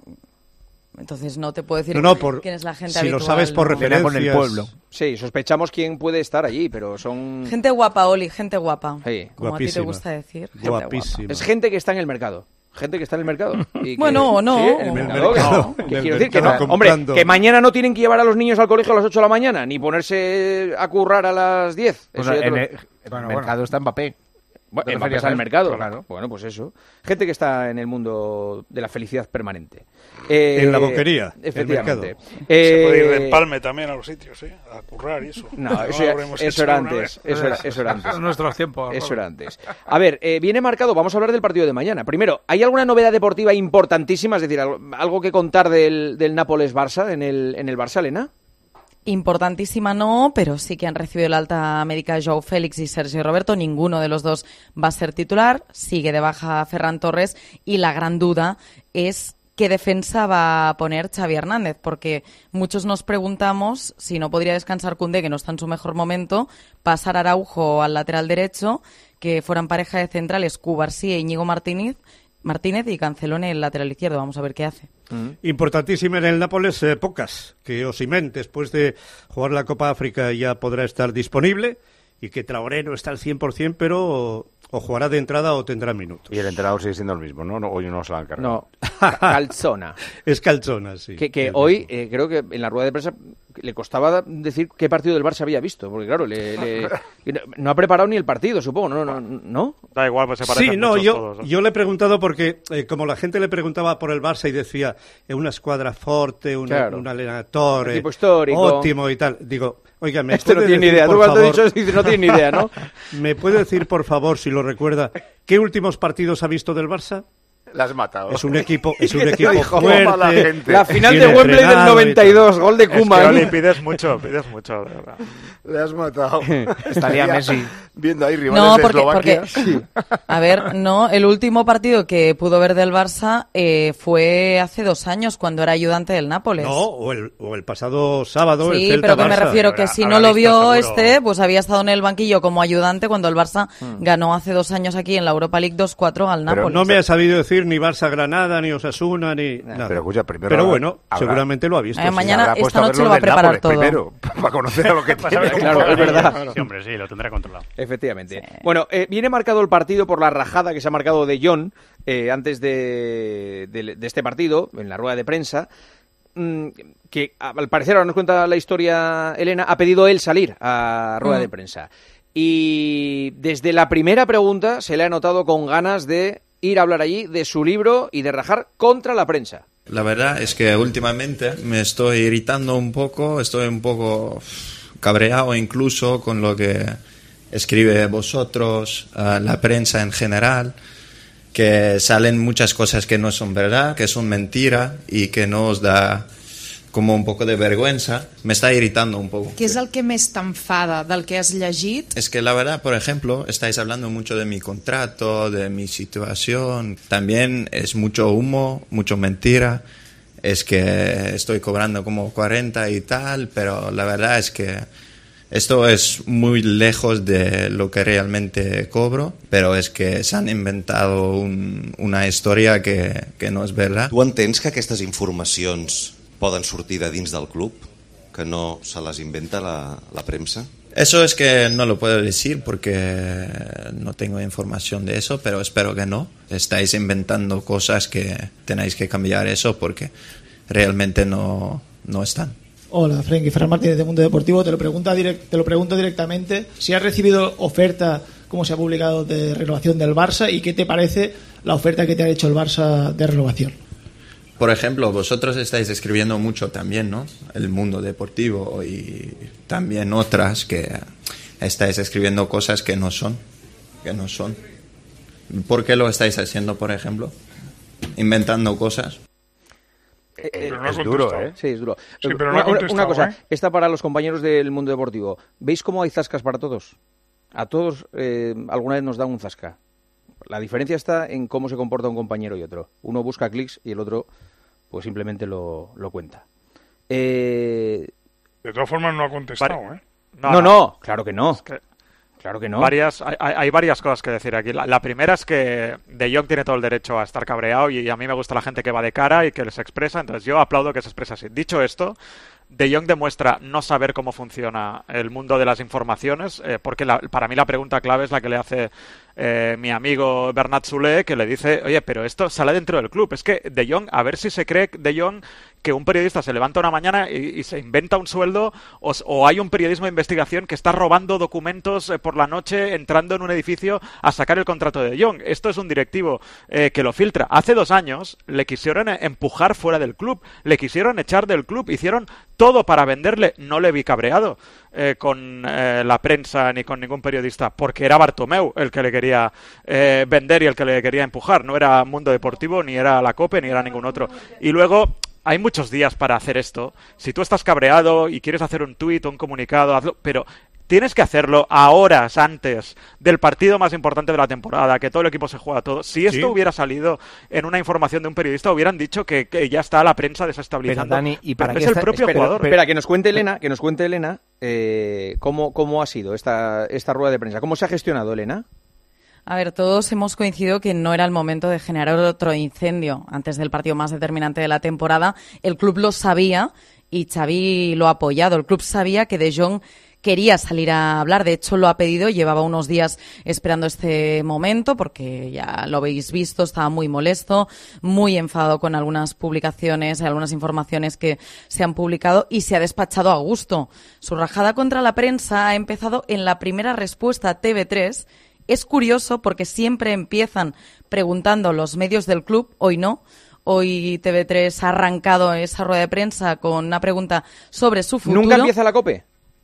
No, la COPE no, siempre somos los últimos. De hecho, Vale. yo con De Jong no he podido preguntar y tenía una pregunta a hacerle sobre el club precisamente que ahora, ahora te comento. Pero hoy ha empezado TV3. Le han preguntado por su futuro y el gesto de De Jong ha sido hacer una media sonrisa y ha empezado a numerar las mentiras que, según él, ha contado la prensa en los últimos días. En cinco de nueve respuestas de De Jong una rajada monumental que yo no le recuerdo a ningún futbolista de- del Barça. Y sobre todo tres ideas. Cierra la puerta a salir este verano, dice que está muy feliz aquí, que espera estar muchos años en el Barça. Dos, niega las cifras que se han publicado de su contrato, pero tampoco da las reales. Y tres, niega una oferta de renovación del Barça, que es lo que filtran desde el club. A mí, sus agentes, lo que me, ha- me, me comentan, los agentes de De Jong, lo que me dicen es que ha habido contactos informales que Deco les llamó a principio de temporada, pero que ellos no tienen prisa, que aquí los que presionan son el Barça, pero que ellos eh, tienen contrato hasta 2026 y que cuando les hagan una propuesta con cifras encima de la mesa la van a estudiar. De momento aseguran que no, no la tienen. A mí lo que sí que me ha faltado es más atrevimiento de De Jong a la hora de disparar contra el club. Porque dispara contra la prensa, pero no contra el club. Y hay que decir, y esta es la pregunta que yo le quería trasladar, que cuando llega la porta, es la porta quien le empuja a salir hace dos años, porque me acuerdo perfectamente, la porta y Mateo Alemán. Y De Jong dice, no, no, yo quiero cumplir mi contrato, me quiero quedar. Y después el club convoca un off the record con los medios, con la prensa afín al off the record este no estamos invitados la cadena COPE, pero evidentemente todo trasciende Mm. y el club denuncia que el contrato de De Jong que le firmó Bartomeu es ilegal, que es irregular. Finalmente no tiene más recorrido, entran los abogados de De Jong y el jugador se sale con la suya y está cumpliendo el contrato. Y ahora otra vez el club presiona filtrando eh, a- en primera instancia Mundo Deportivo diciendo que o renueva o le van a poner en el mercado este verano porque las cifras de su contrato eh, están totalmente fuera de, de la escala salarial del Barça. Paco quiere decir algo, Paco. No, eh, que es evidente que el Barça le quiere vender. El- el- cualquier equipo necesitado lo suele hacer, pero el Barça lo hace muy a menudo. Cuando quiere vender a alguien, lo primero que filtra es no quiere renovar, hay ofertas por él, antes de que eh, las tengan sus agentes, si es que las tienen. Eh, dos, hay una parte muy importante que no hemos dicho, y es que en- sí ha- él sí ha dicho que el Barça es el club de sus sueños y que quiere seguir aquí muchísimos años. Lo acaba de decir Elena, sí. Por eso, eso, Sí, sí, eso lo- lo, ha, lo ha dicho. Lo es que en Sí, lo los primero. palos que ha Sí, sí. dado, eh, se ha quedado un poco olvidado. Y los palos que da, como los dice tan educado y sin un tono alto, no parecen gran cosa, pero tú lo lees escrito cada una de las frases, eh, es, eh, es que ha soltado seis bombas hoy. Pero equivoca el tiro primero porque debería estar mosqueado con el club por Pero todas no, las no, filtraciones durante tú tanto no tiempo. puedes decir Eso- hoy, sin Claro. tener una demostración, eh, estoy hasta la narices de mi Evi- club. evi- evidentemente, pero que equivoca el tiro y que yo creo que es todo el mundo consciente de ello. Y luego, por otro lado, a mí no deja de parecerme ciencia ficción que Comunicación del Barcelona permita este incendio hoy. De verdad, o sea, independientemente de que De Jong quiera salir o que Xavi lo apoye, o tal, alguien tendrá que frenar ahí lo No, que no, sea. eso- Vamos a hablar de esto, de cómo está jugando el Barça. Eso es increíble. Eso es A- a increíble. 24 horas pero, del pero mira, partido de Champions. es que hay gente que me ha dicho, no, le ha venido bien a Xavi, porque se, habla de Hombre. otra historia y no se habla de, de que se la juega Bueno, Xavi. Se habla- Espera. espera, pe- pe- un segundo, que, que, eh, tengo a, a Freisa. Hola, Tony, muy buenas. ¿Qué tal? ¿Cómo estáis? Buenas noches. Bueno, estás de cena por Barcelona, no estarás con Mbappé, con Mbappé ¿no? Claro, claro, aquí, aquí estamos, estamos con una servilleta. Ya- ya te escucha, Sí, ya te pues escucha. que- vale, vale. Que eh, estás entusiasmado con la rueda de prensa de De Jong, o sea, tú ves que mm, la ves perfecta. Hombre, a mí me parece muy bien que las personas cuando hablen digan la verdad y me parece muy bien que se defiendan de cosas que se ha dicho de él que son mentiras. Es que vamos, yo creo que cualquier persona lo entiende. Mm. ¿No? Mm, ¿Tú crees que, que la prensa es la culpable de, de esas mentiras que se han dicho? Bueno, la prensa es la que la, la- la que la, la que cuenta esas mentiras. Es que eh, lo que no puede lo que no puede hacer uno es pasar desapercibido en el proceso, ¿no? Ya entiendo que los periodistas contáis lo que os cuentan. Quizá lo que habría que hacer es contrastarlo, ¿no? Quizá, digo yo, porque cuando a, cuando a uno le cuentan algo que, que es mentira, pues no tiene, bueno, vamos, que no voy a explicar yo cómo es el trabajo del periodista porque bastante tengo con el trabajo del abogado, ¿no? Que ya es Sí, sí, sí. Pero pero entiendo que que alguien vea una información sobre su propia persona o sobre sus condiciones laborales publicada en la prensa que sea falsa, entiendo que le moleste. Bueno, Y ha, señalado, perfecto- perdona, ha señalado sobre todo a prensa catalana, fundamentalmente a prensa catalana. bueno, no, de- desco- desconozco quién es el que cuenta. Lo que está claro es que entiendo que una persona que le cuentan algo de sus de, de sus circunstancias que es falso, pues que se defienda. No lo, no lo, no lo definiría como titular como rajada contra la prensa, sino defensa a ultranza Mm. de la verdad. Pero de todas maneras, aparte de contrastar, la prensa también puede citar, según el club. Sí, claro. Fuentes del club. Claro, pero Claro. no, pero ajá, claro, muchos no quieren a- Exactamente. atribuir- Claro, Exactamente, decir, según muchos quieren no proteger, una quieren-. Hemos podido pero saber, muchos quieren proteger ese contacto que tienen con el club. por muchos quieren mismo. proteger porque les va muy bien con ese contacto y esa esa connivencia con el club les va muy bien.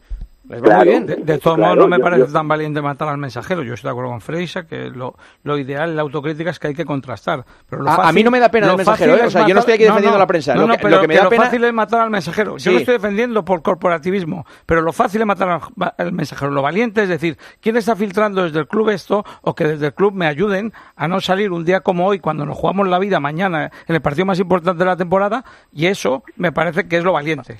Freisa, eso sí es lo valiente. Eh, Freisa, a ti eso, por ejemplo, que, lo, ha- que haya elegido hoy como, como día para decir todo esto, en lugar de coger y, o convocar una rueda de prensa en la ciudad deportiva la- pasado mañana.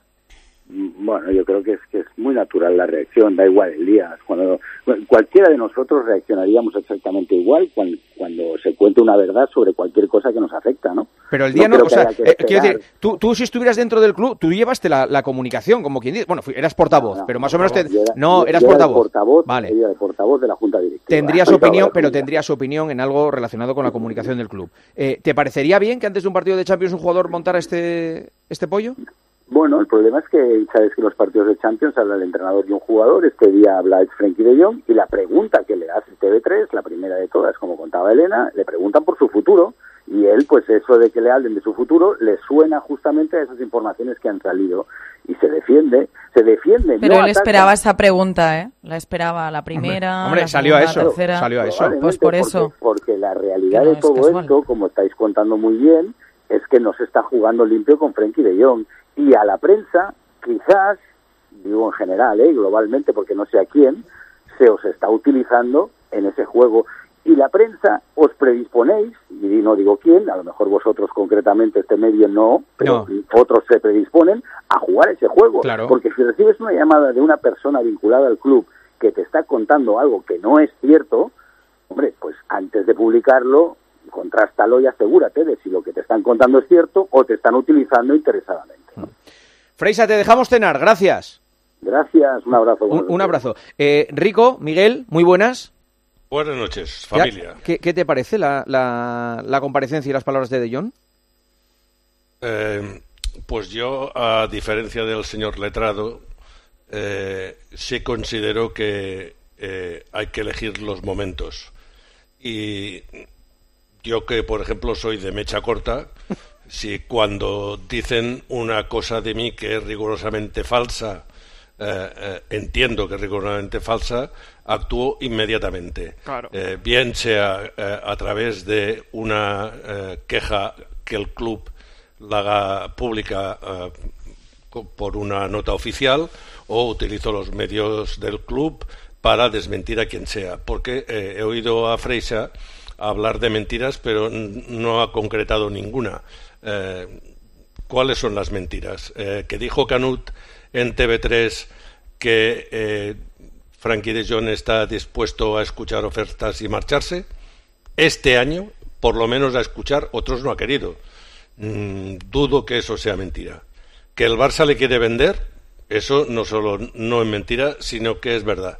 Y en cuanto al salario, que es otra cosa que ah, le ha podido molestar, y seguramente a mí también me, molestaría, aunque fuese verdad, eh, eh, no, no sabemos si son 44 o 38. Él no ha especificado. En cualquier caso, es una barbaridad. Lo que sí sabemos es que cuando toda la plantilla del Barça, en época de Bartomeu, eh, estaba eh, rebajándose los contratos eh, intentando ayudar al club eh, cobrando menos y difiriendo gran parte, hubo unos jugadores que aprovecharon esa coyuntura para diferir, no perdonar ni un duro y tener contratos estratosféricos las siguientes temporadas. En ese grupo selecto de jugadores que a espaldas del equipo hicieron eso estaba De Jong y también Ter Stegen.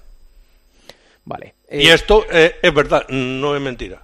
Vale, 12 y 37. Xavi, eh, después de De Jong, cuando le dijeron lo que había dicho en rueda de prensa, dijo esto. Nosotros no, no culpamos a la prensa de que los resultados no están, no están de la mejor manera o como deseamos. No, no, no, no es nuestra excusa.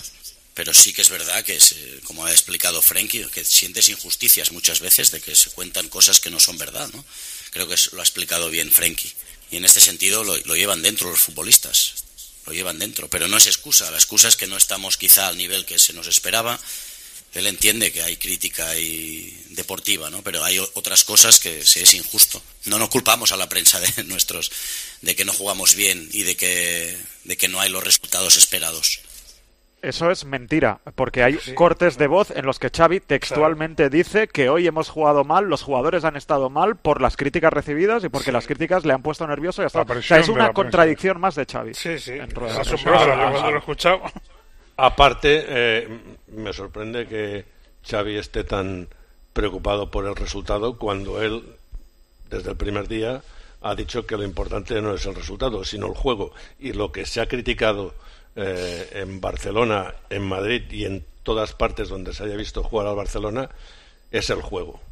Y el juego del Barcelona es tan insuficiente que si alguien, algo se le debe criticar a la prensa y echarle en cara es que ha sido demasiado blanda con el juego del equipo. Correcto. Y hasta ahora ah, creía que solo el hecho de jugar en Montjuic estaban beneficiando a Xavi y al presidente Laporta.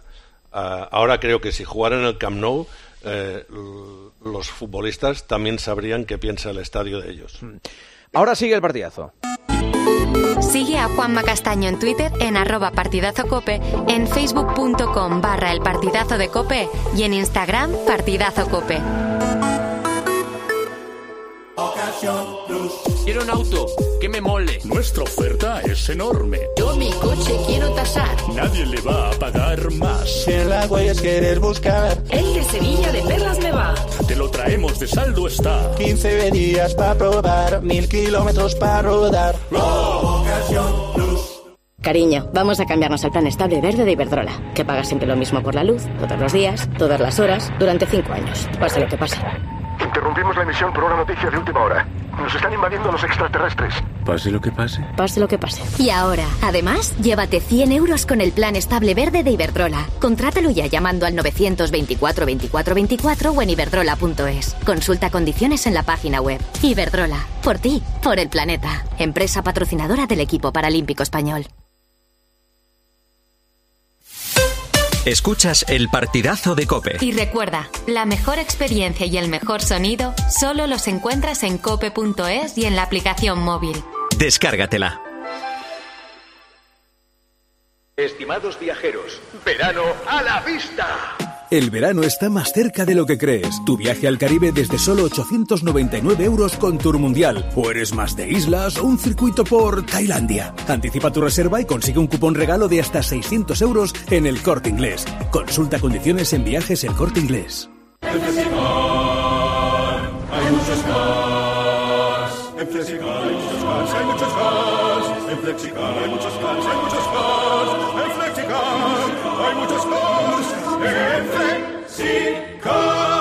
Flexicar. Muy flexi, muchos cars. En Flexicar. ¿Sabes qué es el branded content? ¿O cómo será el mundo cookieless? Si tienes preguntas sobre comunicación publicitaria, visita comunicatalks.com, un espacio de la Asociación de Agencias de Medios creado para resolverlas. Porque saber comunicar es una parte muy importante de tu empresa y también de la nuestra. Agencias de Medios, para que la comunicación funcione. 29. Tus nuevas gafas graduadas de Sol Optical. Estrena gafas por solo 29 euros. Infórmate en soloptical.com. En la radio, la tarde está llena de grandes historias. Los de la tarde hemos venido a conocer al nuevo guardián de la puerta de Alcalá. Se llama Indy y es un halcón. Un halcón peregrino que de verdad es que te enamora nada más verlo. En Cope, de lunes a viernes desde las 4, la tarde. Con Pilar Cisneros y Fernando de Aro.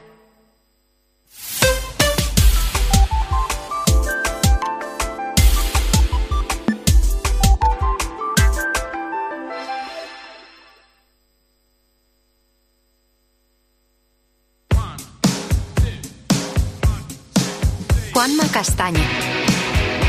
El partidazo de Cope. Un año más, el número uno del deporte.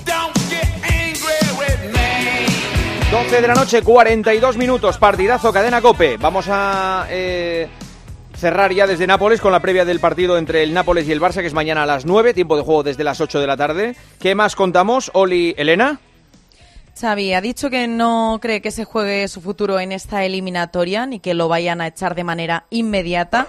Y otro incendio, por si fuera poco el de De Jong, Joder. mientras eh, está la previa sí, del partido más importante de la temporada, Rafa Márquez ha cogido sus redes sociales y ha vuelto a publicar un anuncio por el que cobra de una casa de apuestas mexicana de su país. Claro, como técnico del filial no gusta eh, que, que Pero esto está, pero no se puede, ¿no? No, no, en- No se puede. Bueno, está, este- creo que el club está eh, estudiando si ha incumplido algún, eh, alguna cláusula contractual y se pueden tomar medidas Bueno, al es que- es respecto. que- porque bueno, a lo mejor- es que hace grave. cuatro días- No se puede es que aquí, hace pero en cuatro- México sí. igual sí.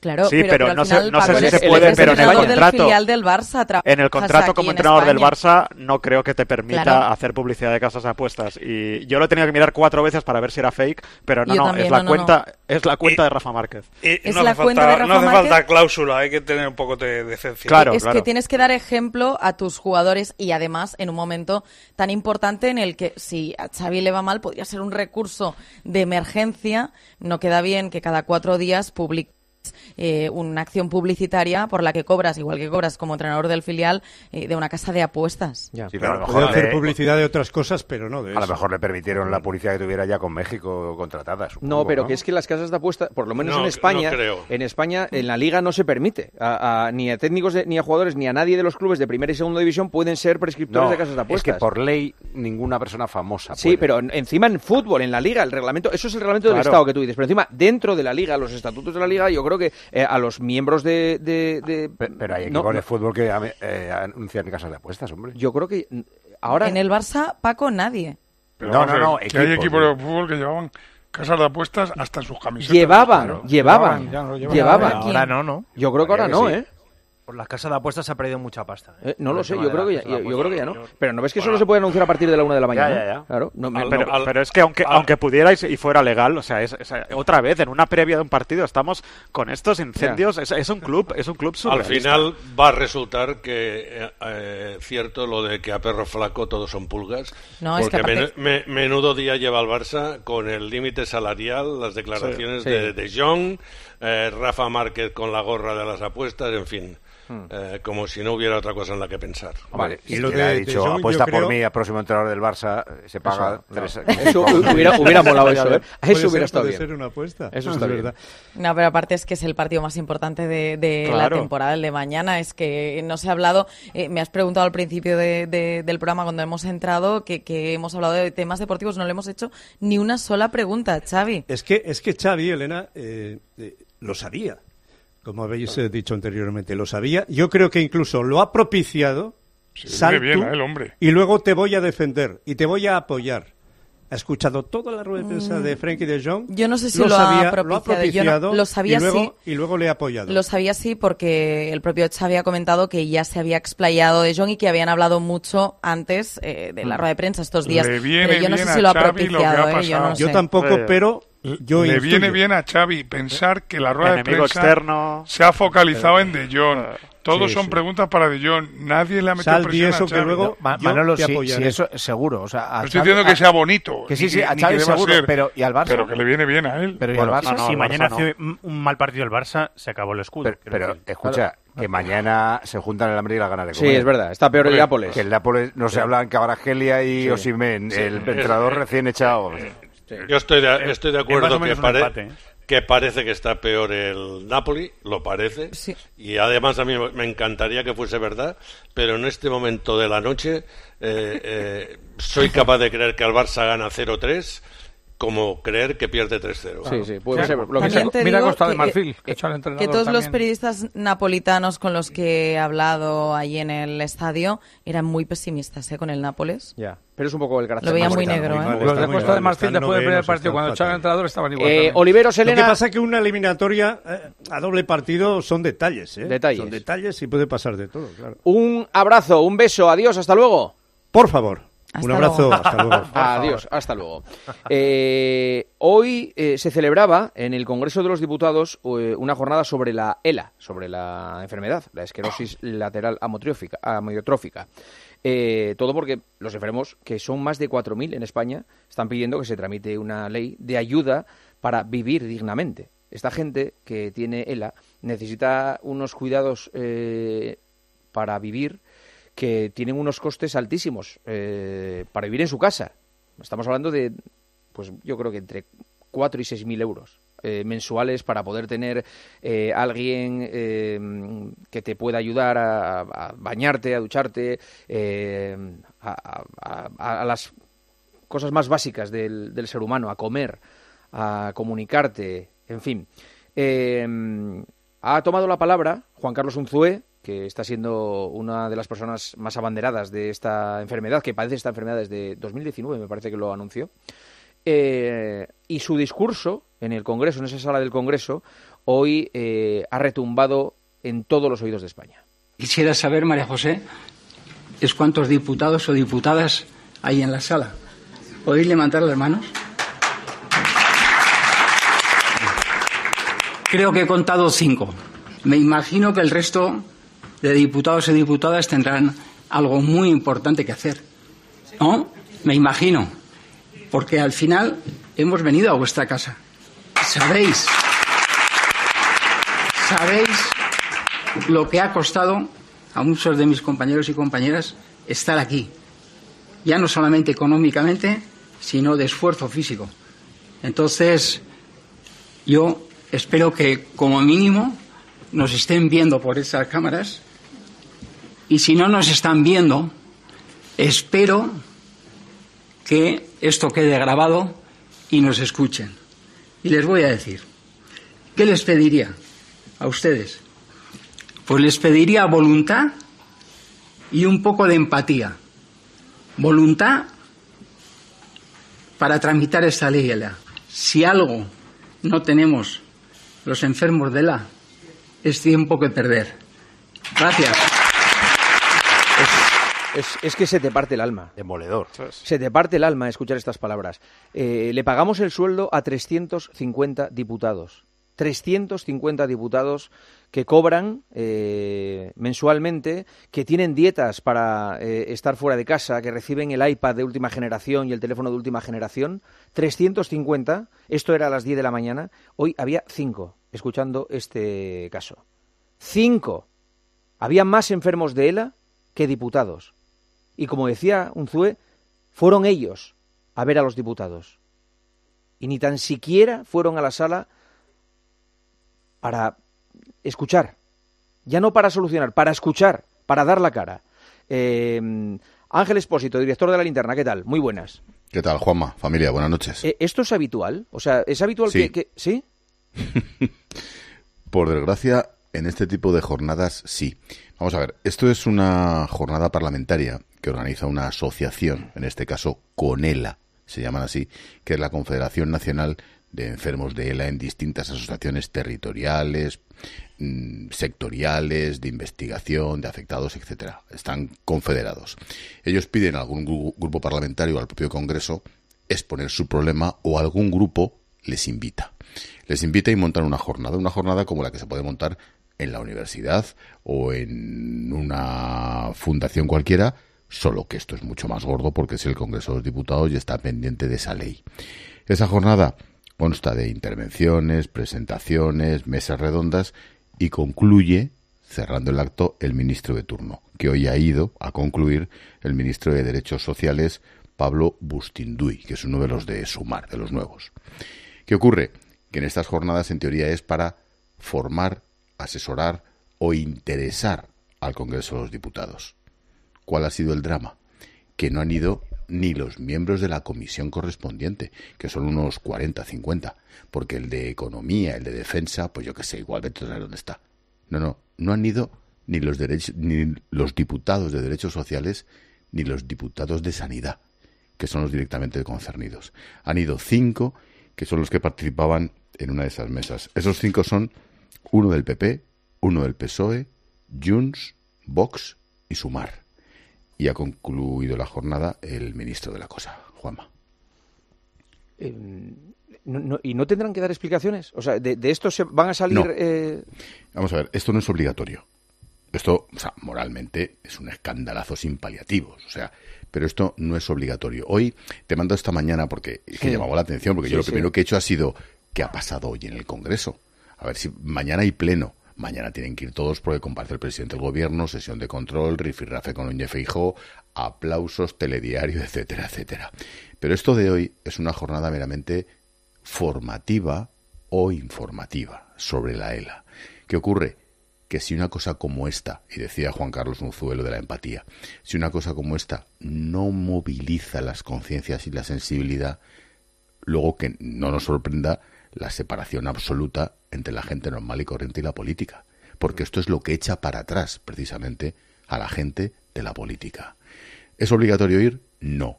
¿Es moralmente aceptable lo que ha pasado? Tampoco. ¿Explicaciones? Cada uno tendrá la suya. Pero hoy en el Congreso, y vuelvo a lo de la agenda, a las 10 de la mañana, esto empezó a las 10, ya terminó a la hora de comer, ¿eh? A las 10 de la mañana solo estaba convocada la mesa del Congreso. La mesa del Congreso es el órgano de dirección de la Cámara. Y allí nada más hay nueve diputados en la mesa que tenían trabajo directo esta mañana. El resto sencillamente no ha ido. Es un bochorno, es una vergüenza. Absoluto. eh, como país. Es una vergüenza como país. Y vuelve, a mí me, es que me ratifica en que la mayoría de los políticos están para hacer, lo he dicho esta tarde, para hacer política.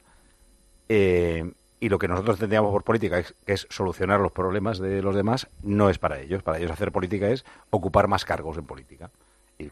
Es bochornoso. Luego ha habido un minuto de silencio por guardias civiles y ha habido grupos que se han ausentado. O sea, el día de hoy del Congreso era para cerrarlo. Mira, el de los guardias civiles eh, se han ausentado, curiosamente o no tan curiosamente, todos los socios del gobierno. Directamente no han guardado ni el minuto de silencio como diciendo que se jodan que son guardias civiles, que es lo que deberían estar pensando por otra parte. Lo de esta mañana, más allá del apoyo moral a esta gente, más allá de esos cuatro mil y pico enfermos, ojo, más las decenas de miles que ya no están porque han muerto, que es terrible el dato. El problema está en que Ciudadanos, en la legislatura anterior, presentó una iniciativa para hacer una ley. Esa ley fue aprobada por unanimidad de todo Sí, el Congreso, claro, claro. lo que jamás había ocurrido. Por unanimidad, desde Vox a Bildu, pasando por el PP, PSOE, todos, todos los que estaban allí votaron que sí.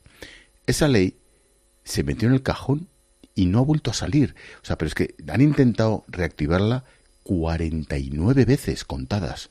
No ha salido. Se convocan elecciones y adiós. Si dependiera, si dependiera la gobernabilidad del Estado de los 4.000 enfermos de ELA, esta ley se habría tramitado Bueno, la noche de las elecciones, escucha. como están maquinando la ley de amnistía para seguir en el gobierno. Pero es que esta es para salvarle la vida o para que vivan dignamente 4.000 personas que es que les da Mira, igual. No son votos. no, les da pero- igual. pero les Tú da sabes, igual. el presupuesto fíjate que lo que has hablamos dicho, es de Juanma. 38 millones. O sea, ¿Tú sabes la cantidad de dinero que se malgasta en otras cosas? Nada, no es nada, Paco. Pero fíjate lo que has dicho. Dice, esta ley es para salvarle la vida. Ni eso. Ni eso. Porque ellos mismos saben que es solo cuestión de tiempo, lo ha dicho Juan Carlos. Es solo tiempo. Y ni siquiera se les da un mínimo respeto al tiempo que les quede de vida para que sea Pero una vida Además, digna. es que es una cosa, Es lo ha dicho Petón, increíble. ha dicho Petón en tiempo de juego que es poco inteligente porque es como si ellos formaran parte, estos enfermos de ELA, de un grupo ajeno a nosotros. Si es que en cualquier momento podemos estar cualquiera de nosotros ahí metido. Absolutamente. En cualquier momento. O sea, Es que mira- es, que Pero es no, una ley, no es una ley que nosotros. neces- de nosotros o de No, nuestros de- familiares, no, de y nuestros de los amigos, y de los y de los po- políticos. no, No, no, digo de todos. Este, este es, esto es algo que nos tendría que venir preocupar a todos. Mira, o sea, yo no- que alguien pueda caer enfermo y se le ayude, es que es, eh, vamos, el ABC de un Estado de Derecho y de, de un Estado del bienestar. Mira, yo no sé si oís con cierta frecuencia, yo sí porque me encanta, a el agropopular de nuestro compañero Lumbreras.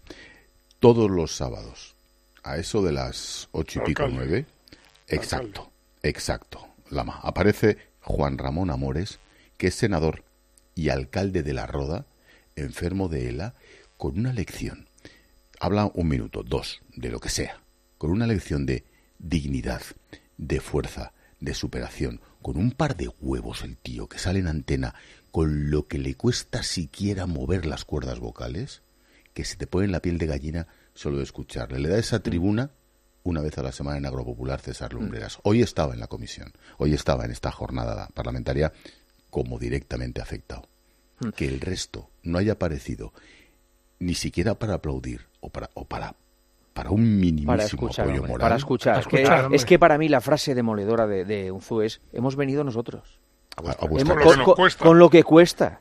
Tú- ¿Ustedes saben lo que cuesta que se mueva una persona de estas características? Ha quedado claro O que sea, no. eh, eh, eh, eh, Mo- Morris, antes Mira, de nada, que, que no quede, o sea, que no nos olvidemos nosotros de lo que están pidiendo. O sea, que, que- que haya un eco en el partidazo de lo que piden los enfermos de ELA. Es que lo habéis resumido perfectamente, Juanma. Piden vivir dignamente. Es que ellos mismos dicen lo que no queremos es tener que elegir entre vivir o morir por posibilidades económicas, por el que las tenga o no las tenga. Eh, ellos necesitan un cuidador especializado 24 horas al día para las cosas más básicas, es decir, todo enfermo de ELA necesita una persona que le ayude constantemente en prácticamente cualquier tarea diaria. Necesitan tecnología suficiente, que es muy básica, pero muy necesaria al mismo tiempo, y ayudas específicas al entorno familiar. Esto Tan simple como esto es lo único que piden. Bueno, pues lo único que no tienen. Normalmente ellos necesitan a un familiar que, eh, o eh, por sus situaciones, porque es una persona ya muy mayor, no está ya eh, en capacidad de ayudarle, o porque tiene que dejar un trabajo. Imaginaos la situación económica que se puede generar en una familia que una persona deja de trabajar para cuidar 24 horas al día a esa persona, con todos los gastos que además se le van a añadir a esa persona enferma de ELA, a la que nadie le ayuda en absolutamente nada. Bueno, pues ellos lo dicen. Desde el mismo momento en el que a nosotros nos diagnostican ELA, nos sentimos abandonados, excluidos del sistema sanitario. Y tú lo has visto hoy, Juanma, en el Congreso. Se sienten solos y con toda la razón. Mira, déjame decir dos cositas, Juanma. Uno, es una enfermedad mm, degenerativa, pero terrible, porque lo último que se termina de degenerar es el cerebro. Ellos se dan cuenta de todo hasta que terminan por no poder tragar, no poder mover ese movimiento automático de la glotis para que suba y que baje la, garganta, para, para poder masticar. Hasta eso se les impide poquito a poco. Y saben que es inexorable. Y dos, decíais cómo ha sido el acceso, cómo ha sido la llegada. Esto se ha celebrado en la sala constitucional, que es tenemos la suerte, siempre que hacemos el programa de COPE en el Congreso lo hacemos pegaditos a la sala constitucional. Es la sala principal de comisiones y sesiones, aparte del hemiciclo, donde están los siete retratos, es preciosa la sala, los siete retratos de los siete padres de la Constitución. Desde Fraga, Cisneros, Herrero, Roca, Peces Barba, Soletura, Pérez Llorca. Y debajo de los siete retratos estaban en fila las sillas de ruedas, que son mucho más que las sillas de ruedas, desde un ZUE hasta el resto de enfermos. Era sobrecogedor solo la foto. Sí, es que es, que es muy dura, la situación es muy dura y no me extraña la crispación, porque, y esto no es hacer populismo ni demagogia, pero la realidad es que estamos en manos de gente mucho más preocupada de eh, liberar a, a unos delincuentes eh, que no quieren ser españoles que de cuidar a 4.000 personas que están pidiendo clemencia y que están pidiendo dignidad para, para, Dignidad, para vivir. esa es la palabra. Y es que Pues ya, mira, ya no es que no se lo soluciones, es que no les escuchas. Es te que- digo una es que cosa. no- no es ni com- te digo una ni cosa. compasión sí. han demostrado, No, claro, ni compasión. claro. Chicos, sin quererlo, seguramente han conseguido una cosa. Y es que estemos hablando ahora mismo nosotros Sí, aquí, sí. que se haya montado Hoy les ha salido, mira, te voy a decir una cosa. Exacto. Les ha salido el tiro por la culata. Les ha porque les- han quedado retratados, sí, sí, Sí. que eh, te lo juro, han quedado muy retratados. Muy retratados y, y- Y a los afectados les ha salido bien porque estamos haciendo un ruido que ellos no, con una jornada normal, no lo habían llevado a cabo. Así que mira, oye, ojalá les sirva y, bueno, bueno, pues el cabreo por y cierto, la indignidad sirva perdona, para y- pero todo esto gracias a un ZUE. Claro. Gracias Sí, a la valentía de Juan Carlos Unzúe, que se sienta delante del micro y dice, ¿cuántos hay aquí? Sí. ¿Eh? Que levanten Sí. la mano. Que levanten que, la que mano. levanten la Bueno, mano. el- el Po- discurso Porque otro, o- a lo mejor otra, otra persona que no está tan acostumbrada a los focos o que no ha pasado por el deporte de no sé qué, pues va allí y el hombre dice, oye, por favor, escúchenos y tal, y no sale en ningún sitio. Culpa La- nuestra también, ¿eh? Culpa nuestra también. Pero, sí, pero la puesta en escena y es la habilidad de demoledora. Unzué es tremenda. Demoledora. Perfecto, Sí, sí. perfecto. Demoledora, Además, o sea- conciso, directo, en 20 segundos, la liado. se han pegado un tiro en el pie. Y la próxima vez que escuchemos lo del iPad nuevo para los, para los diputados y las dietas eh, eh, eh, que pasan cada día en Madrid, todo esto, es que de verdad te, te- te envenena, te envenena. Mira, el ministro, el ministro al final, el Bustunduy, este, es complicado es, que me perdone, Bustinduy, eh, al final ha pedido disculpas en nombre del gobierno por no haberlo tramitado. Él acaba de llegar, dicho sea de paso. Pero oye, mm, aparte de las disculpas, pues que lo pongan en marcha. Mm. ¿Decías algo, Gonzalo? Sí, a Expósito, le quería preguntar ¿qué, qué lectura haces de que los cinco que fueron fueran de cada uno de distintos partidos. ¿Cuál- qué- ¿Por No. qué pasa eso? ¿Por, por Pues descubrir el expediente? Asignarán- No, no, no, asignarán no. co- turnos de- No, No lo sé, por eso Tiene, una explicación, lo que no tiene explicación es que no fueran más. Eh, En la jornada de hoy había una mesa en la cual participaban todos los portavoces de los grupos de la Comisión de Sanidad. PP, PSOE, Junts, Vox y Sumar, y algunos otros que no han ido, son portavoces de la Comisión de Sanidad. Participaban en la mesa y ha ido al que, le- el que le tocaba. Lo increíble es que no han ido más. En cada comisión hay cuarenta y tantos o cincuenta diputados. Y han, solo, han ido solo los cinco que participaban en esa mesa. Oye, Espósito, te agradezco muchísimo ¿eh? la presencia en el partidazo. Ya ves tú. Cuando queramos dar leña te voy a llamar. Cuando queréis dar leña y cuando queráis que hable alguien que sepa de fútbol. Efectivamente. No, no lo que tenéis ahí habitualmente. Eso también es verdad. Muy bien dicho. Escucha, no nos interesa. somos, somos al deporte y al periodismo lo No que las comisiones estas del Congreso. O sea, Queremos barro. Efectivamente, déjate de deporte. A ver si nos vas a joder el programa. Cuando No estés dispuesta a ensuciarte, viene. Efectivamente, aquí barro. Un abrazo, Espósito. Abrazos para todos. Mensajes, ¿qué dicen los oyentes que escuchan el partidazo? Morris. Pues mira, decía un oyente, todo mi apoyo a los enfermos de ELA y solo quiero deciros que hay miles y miles de familiares también que cuidamos enfermos de demencia y a los que no nos dan nada. Creo que esto el gobierno debería ponerle soluciones ya. Hablando de deporte, decía un oyente que alguien le diga a De Jong que es el club de sus sueños el que filtra esas noticias para venderle y ahorrarse su salario. ¿Cómo no va a ser el club de tus sueños con el pastizal que cobras? Ahora entiendo que tengas tantas ganas de seguir porque en otro lado no te darían ni la mitad, De Jong. Y otro dice, De Jong no equivoca el tiro. Está hablando entre líneas, sabe perfectamente que son filtraciones malintencionadas del Barça. Hablando de Xavi, decía un oyente, hoy se ha puesto la venda antes de la herida. Para él no es fácil jugar contra el octavo de la Serie A y con un entrenador nuevo que llegó el lunes. Vaya tela. Si pasamos la eliminatoria contra el Nápoles nos pueden volver a caer 8. Solo firmo eliminar al Nápoles para hacer cajas y nos toca el City en cuartos, porque seguro que Guardiola cuando nos caigan 3 tendrá compasión y misericordia. Y por último, Juanma nos explicaba un oyente que el motivo por el que ha tardado tanto de en salir la gente del Atlético de Madrid, del estadio del Giuseppe Meazza, es que eh, a unos metros solo hay una estación de metro porque mm, eh, que va muy lenta porque los buses a esas horas ya no pasan y entonces esperan a que toda la afición local haya subido al metro y cuando no haya nadie entonces deja salir Vale. a la afición visitante. Vale, perfecto. Eh, 1 y 4, no te vayas, Morri, mensaje. B365 te ofrece el avance del resto del programa, hoy martes con Mundo Maldini. En B365 hacen que cada momento importe, cada partido, cada punto, cada jugada y cada gol, los que pasan a la historia y los que pasan desapercibidos. No importa el momento, no importa el deporte. B365 marca la diferencia. Recuerda, solo para mayores de 18 años. Juega con responsabilidad. En Bet365 marcamos la diferencia. Por eso presentamos Crear Apuesta Plus. Hacer tus combinadas será muy fácil. Los grandes partidos y los mercados más interesantes en el mismo sitio. Prueba Crear Apuesta Plus y sabrás por qué Bet365 marca la diferencia. Recuerda, solo para mayores de 18 años, juega con responsabilidad. Juanma Castaño, El partidazo de Cope. el número uno del deporte.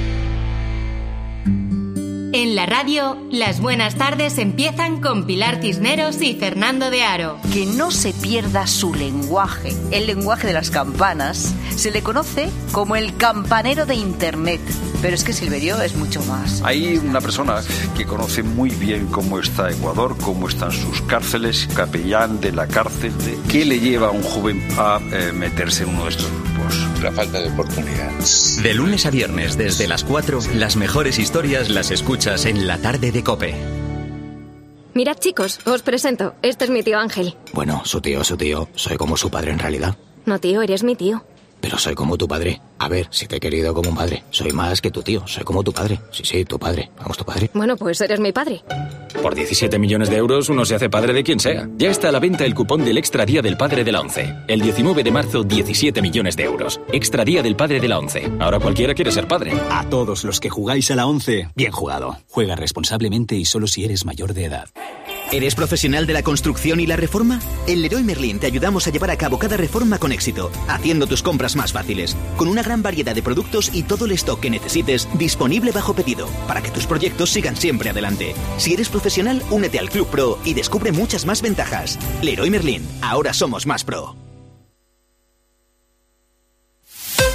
Escuchas el partidazo de Cope. Y recuerda, la mejor experiencia y el mejor sonido solo los encuentras en cope.es y en la aplicación móvil.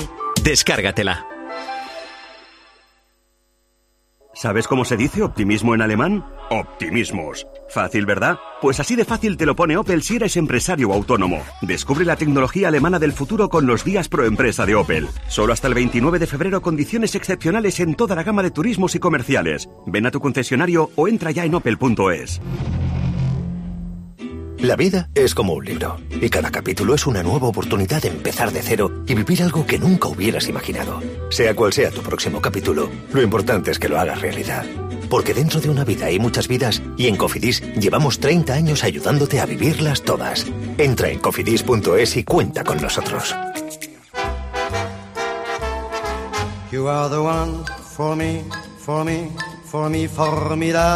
Hoy con Endesa tienes una oferta formidable. Elige formidable energía con luz, gas y mantenimiento de gas y ahorra 620 euros en dos años. Disfruta de este ahorro directamente en tus facturas, porque todo Endesa es formidable. Contrata ya en el 876-0909, en los puntos de venta Endesa o en endesa.com y empieza a ahorrar. En tiempos de incertidumbre es necesario un referente que cuente las cosas tal y como son. Con los datos del paro, el empleo y el, el turismo, buenos datos para el turismo, está batiendo récord. Y hay una diferencia entre el paro registrado y el paro efectivo que supone una auténtica brecha que se ha creado gracias a los famosos fijos discontinuos. Escucha a Carlos Herrera, de lunes a viernes, desde las 6 de la mañana en Herrera Incope.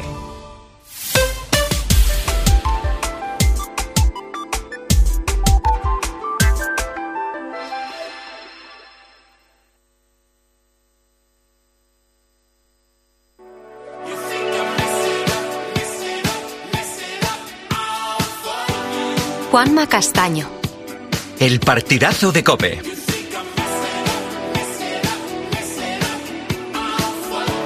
El número uno del deporte. Esto es el partidazo, cadena cope. Aquí hablamos absolutamente de todo, de todo. Ayer hablamos hasta del robo en Cepa 21 que, ojito, tengo noticias, ya están... Frescas. Ya están ahí, ¿eh? Sí, ya Te lo dije yo ya están anoche. Ya Ya están cerquita, aquí- ya están cerquita de la que abrió el grifo, ya están cerquita. Te lo dije anoche, que Sí. el cerco estaba muy, Está muy, muy localizado. Perfecto. Fernando Burgos, ¿no? Sí. No. Oye, No, por favor, por ¿eh? favor. por favor. Ha sido muy... así nunca Manolo, nunca Manolo. ¿te, ¿te has sentido muy incómodo en ese momento? No, me sentí en la gloria. No lo esperábamos, ¿eh? No lo- Se ha notado, se ha Además, notado. les dices una cosa que es eh, genial, que es no vale discutir, que es una cosa No vale como lo que se hacía en el colegio. No, no vale, no Insultarse. vale, no vale insultarse, como lo que no te se dicen en vale el colegio. no vale insultarse. No vale insultarse, o sea, Y discutir vale siempre. discutir, No perdón, vale insultarse, insultarse. No vale, no, y No decías vale tú, de uno en uno, porque- eran dos y dices tú, de uno en uno. Claro, de uno en uno podéis discutir, no insultaros. Que, que se insulten de uno en uno, efectivamente. No, no, que se insulten no vale insultarse. Discutir pueden discutir todo. ¿Cuánto cuesta alquilar un octágono de estos para, para juntarles? No, yo- Para mí estamos tardando. curiosamente, de las cosas que hemos dicho que en el Bernabéu se van a hacer partidos de la NBA, de la NFL, de la UFC, va a cantar Aitana y la otra de la de Estados Unidos. La otra. Y he dicho que se puede crear Taylor un- Swift. Una guerra diáctica entre Senabre y Burgos y quedaría... No, no, dialéctica. No hace- no hace falta que sea Que no, dialéctica. que no, No, que yo- no, que el día que, que vaya Topuria contra McGregor se hace antes un Senabre Burgos. No, Que, no me- bueno, o, o Ciro Pedrerol. Que, que elijan Yo a quiero a mis compañeros también, y no quiero claro, que se pues peguen. Yo estamos, estamos tardando. combates, tres combates. Que elijan Yo quiero a mis compañeros y no quiero que se peguen. No me gusta que se peguen. Pues eligen los mejores. O puede ser Burgos, Vaya, el otro. Burgos Siro y puede ser la revancha. Ahí ya hubo combate. Bueno, Roberto Morales también estuvo metido en alguna de estas, ¿eh? Es verdad. Con Siro. ¿Es ¿Roberto Morales con Siro también? Hombre. Sí, tú en una, sí. vamos, vamos. Y Morales con... Antoñito con Morales también. Con. Antoñito Ruiz, claro. Ah, sí, sí. Pero hace veintipico años. Veintipico años. Morales, Pero ¿quién no Morales ha tenido fue un- con Burgos en un ya? programa de Corrochano. Morales la tuvo con Burgos muy, muy gorda. ¿Sí? ¿Quién, Un programa de quién no ha Corrochano. tenido, claro, hombre, por Dios. La ¿Quién no ha que- tenido una bronca en su vida? ¿Ustedes se imaginan, se imaginan que los médicos fueran así? En manos de... que- Pensé que, o sea, que tú fueras al médico y que el médico fuera como... Ah, Hay un debate para ver si lo operan o no. Sí. Pues también, pues, pues también tienen sus buenas cuitas. Mira lo del, lo del, lo del pediátrico de La Paz. O sea, que Sí, hombre, los médicos también tienen En todos sus los sitios públicamente, son bastante mejores que nosotros, ¿eh? Ya, pero Bueno, es es que, nosotros estamos públicamente, más- no trabajan. Yo no veo, el- no el- veo, el- es que el- públicamente no se exponen. no veo un Claro. médico en Instagram eh, eh, a punto de empezar la operación de fémur, no sé qué, Hombre, como hacemos claro nosotros. no, evidentemente. El problema es públicamente, a Dios. Sería peor una pelea piloto copiloto sobre abre los flaps. No los abro. bueno, eh, está Arancha Rodríguez. Hola Arancha, muy Arancini. Hola, muy buenas. ¿Por qué dices Arancini? Porque sí, me gusta llamar en italiano. Sí, sí. Habéis tenido una gran polémica, eh, eh, Fouto. Bueno, antes de nada, eh, los límites salariales estos que han... Sí, eso se eh, oficializa después de los cierres de mercado y lo que viene a confirmar Juanma es la diferencia que hay ahora mismo entre el Real Madrid y el Fútbol Club Barcelona. La salud económica que vive el Real Madrid y la absoluta miseria en la que está el Barça. Eh, 523 millones de euros de límite de diferencia entre el Madrid y el Barça. Es una bestialidad. El Madrid es el equipo con más límite, 727 millones de euros. Evidentemente no llega a ese límite. La Liga le marca ese límite, pero no llega. Y el Fútbol Club Barcelona, 204 millones de euros. Eh, mucho menos de la masa salarial que tiene, que roza los 400 millones. Claro, entonces eso Así que- me lo tienes que explicar Yo tampoco. Vale. es que- no, ya nos lo Yo te lo digo. ¿sabes, Entonces, no? como el Barça... Nos lo ha explicado todos los años. Sí, entonces, Lo explico muy rápidamente. Como el Barça está sobrepasado, eh, la Liga eh, le tiene la regla del 50%, que es eh, gasta uno, eh, de cada uno que gaste tiene que ahorrar dos. ¿Vale? O sea que está sobrepasado y al estar sobrepasado tiene todavía que estar en esa regla. Es decir, el verano que viene va a seguir sobrepasado. Eh, además, el Barça tiene otro problema. Pero se le permite porque son contratos firmados, ¿no? Se le permite porque son contratos firmados, efectivamente, y lo que no le dejan es inscribir, o sea, el Barça puede inscribir y puede fichar, eh, pero con esa norma. O sea, tú puedes estar O sea, de pasado- ca- de- de cada millón que te gastes tienes que ahorrar dos. Claro. Ah, Ahora, o sea, que, que de lo que ingresas solo te puedes gastar el 33%. Ah. Eso es, eso es. Ahora mismo el Barça tiene 400 de masa salarial, pero la Liga le marca 200, o sea que el objetivo del Barça es reducir a 200 o ampliar esos 200 ingresando dinero. Mm. Problema que tiene el Barça. eh, el impago eh, de una de sus eh, Palancas. palancas, eso Palancas. es. El Barça Estudios. Ba- eh, el Libero. El 30 de- el- en, en junio, el Barça tiene que responder al tercer pago de la palanca, de la última palanca que le han concedido, que son 60 kilos. Pero es que debe 40 del anterior. Con lo cual, el Barça, a 30 de junio, tiene que presentar 100 millones de euros a la liga. De ahí que se esté hablando de traspasos, de tener que ingresar, porque el Barça, insisto, con las palancas tiene el tercer pago, que eso todavía no es, o sea, ese es en junio, pero tiene incumplido 40 kilos del pago anterior, con lo cual se le acumula los 60. ¿Qué pasa si haces un impago? Que te quitan capacidad de inscripción, o sea, de lo que tú eh, ahorras, no tienes esa capacidad de inscripción para poder eh, fichar a un jugador o inscribirlo. Lo de Víctor Roque se hizo por Gaby, porque hay una regla que si se lesiona un jugador de gravedad puedes utilizar el 80%, pero por ejemplo Víctor Roque e Íñigo Martínez el 30 de junio dejan de estar inscritos. O sea, para el año que viene tiene que volver a escribirlos otra vez. Con lo cual, insisto, es un galimatías importante y que el Barça va a tener un verano muy, muy, muy O sea, complicado. si, por muy ejemplo, difícil. no presenta esos 100 kilos, imagínate, no se vende a De Jong. El Barça puede tener la misma plantilla el año que viene sin estos dos casos que has dicho. Sin estos dos casos, Pero bueno, esa misma plantilla la puede tener. Eso es. Bueno, eh, para empezar, si incumple esos pagos, olvídate de que puedan inscribir a Víctor Roque y a Íñigo Martínez y a ningún jugador más. O sea, Por eso, eso, por para eso, empezar. Pero que al resto sí los inscribe a todos. El resto los tiene ya. O sea, lo que no puedes hacer es echar a gente si no quieres. O tú no puedes echar a De Jong si no quiero. No- por eso el Barça supongo que estará en el tema de la renovación llegando, intentando llegar a un ¿Y acuerdo. por qué los dejaron inscribir a los anteriores? Porque se supone que habían ah, es que utilizado las palancas. Por ejemplo, a Joao Félix, que es un sueldo tal, ¿por qué le dejan inscribirlo? Claro, le- si ya está tan sobrepasado, digo, por Porque- entenderlo. Porque estar en ese... O sea, vamos a ver, aunque tú tengas sobrepasado el límite, tú puedes inscribir, pero con esa norma que yo he dicho, de tú eh, eh, reduces uno y, eh, o sea, reduces... Gastas, gastas un- uno y Gastas el reduces dos. 33 de Tiene- lo que Tienes que tener en cuenta que el Barça se ha quitado mucha rémora. Jordi Alba, Piqué, Busquets... Sa- salario, rémora de salario. Claro, eso. Sí, sí. O sea, el Barça ha quitado mucho, pero aún así todavía le queda todavía más. Entonces, ese es el problema. Pero claro, la Liga te sigue dejando inscribir con esos parámetros. Vale. Eh, Arancha, tú querías hablar de la, de la Champions del año que viene, eh, más o menos lo que hemos eh, avanzado antes, ¿no?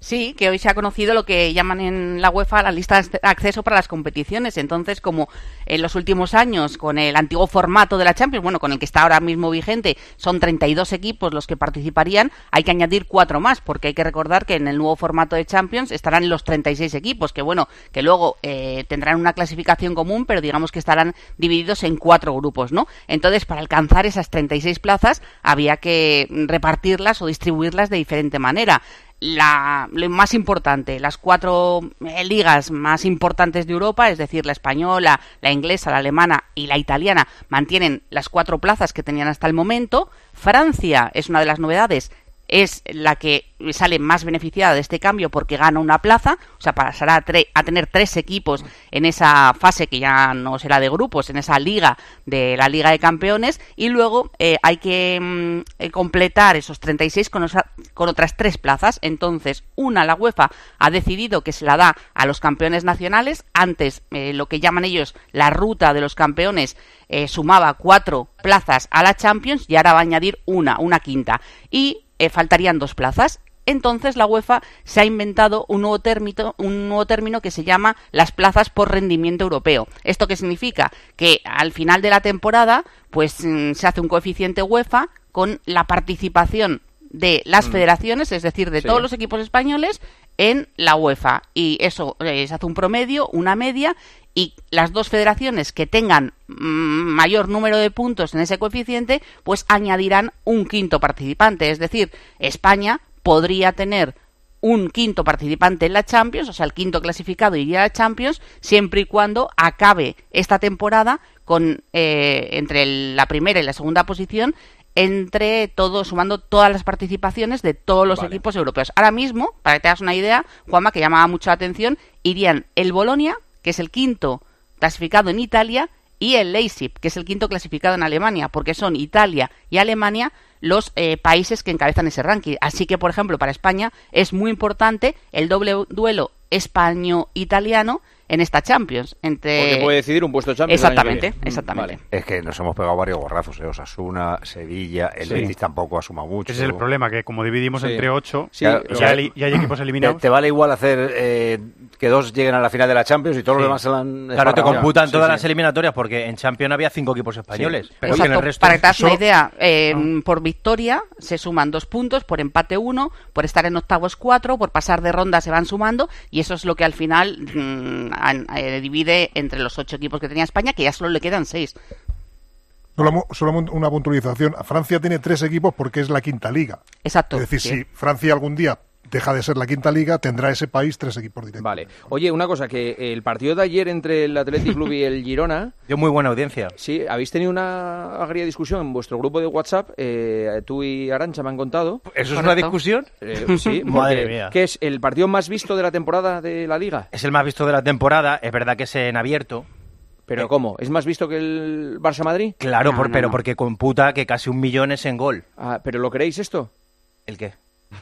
Que que... Es decir, que esto no, es, lo que, es que Fouto dice que, o sea, que ¿tú ese crees partido, que, perdón, ¿tú te que crees, la Champions ¿tú crees, importa menos que la Liga. ¿Tú crees que el Barça, o que el Girona o el Athletic Girona se vio más que el Barça Madrid?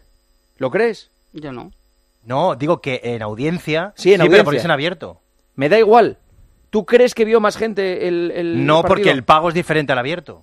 Vale, entonces. Pero en cifras, en cifras, en las cifras de Pero audiencia. entonces, ¿tú crees que las cifras están bien o están mal?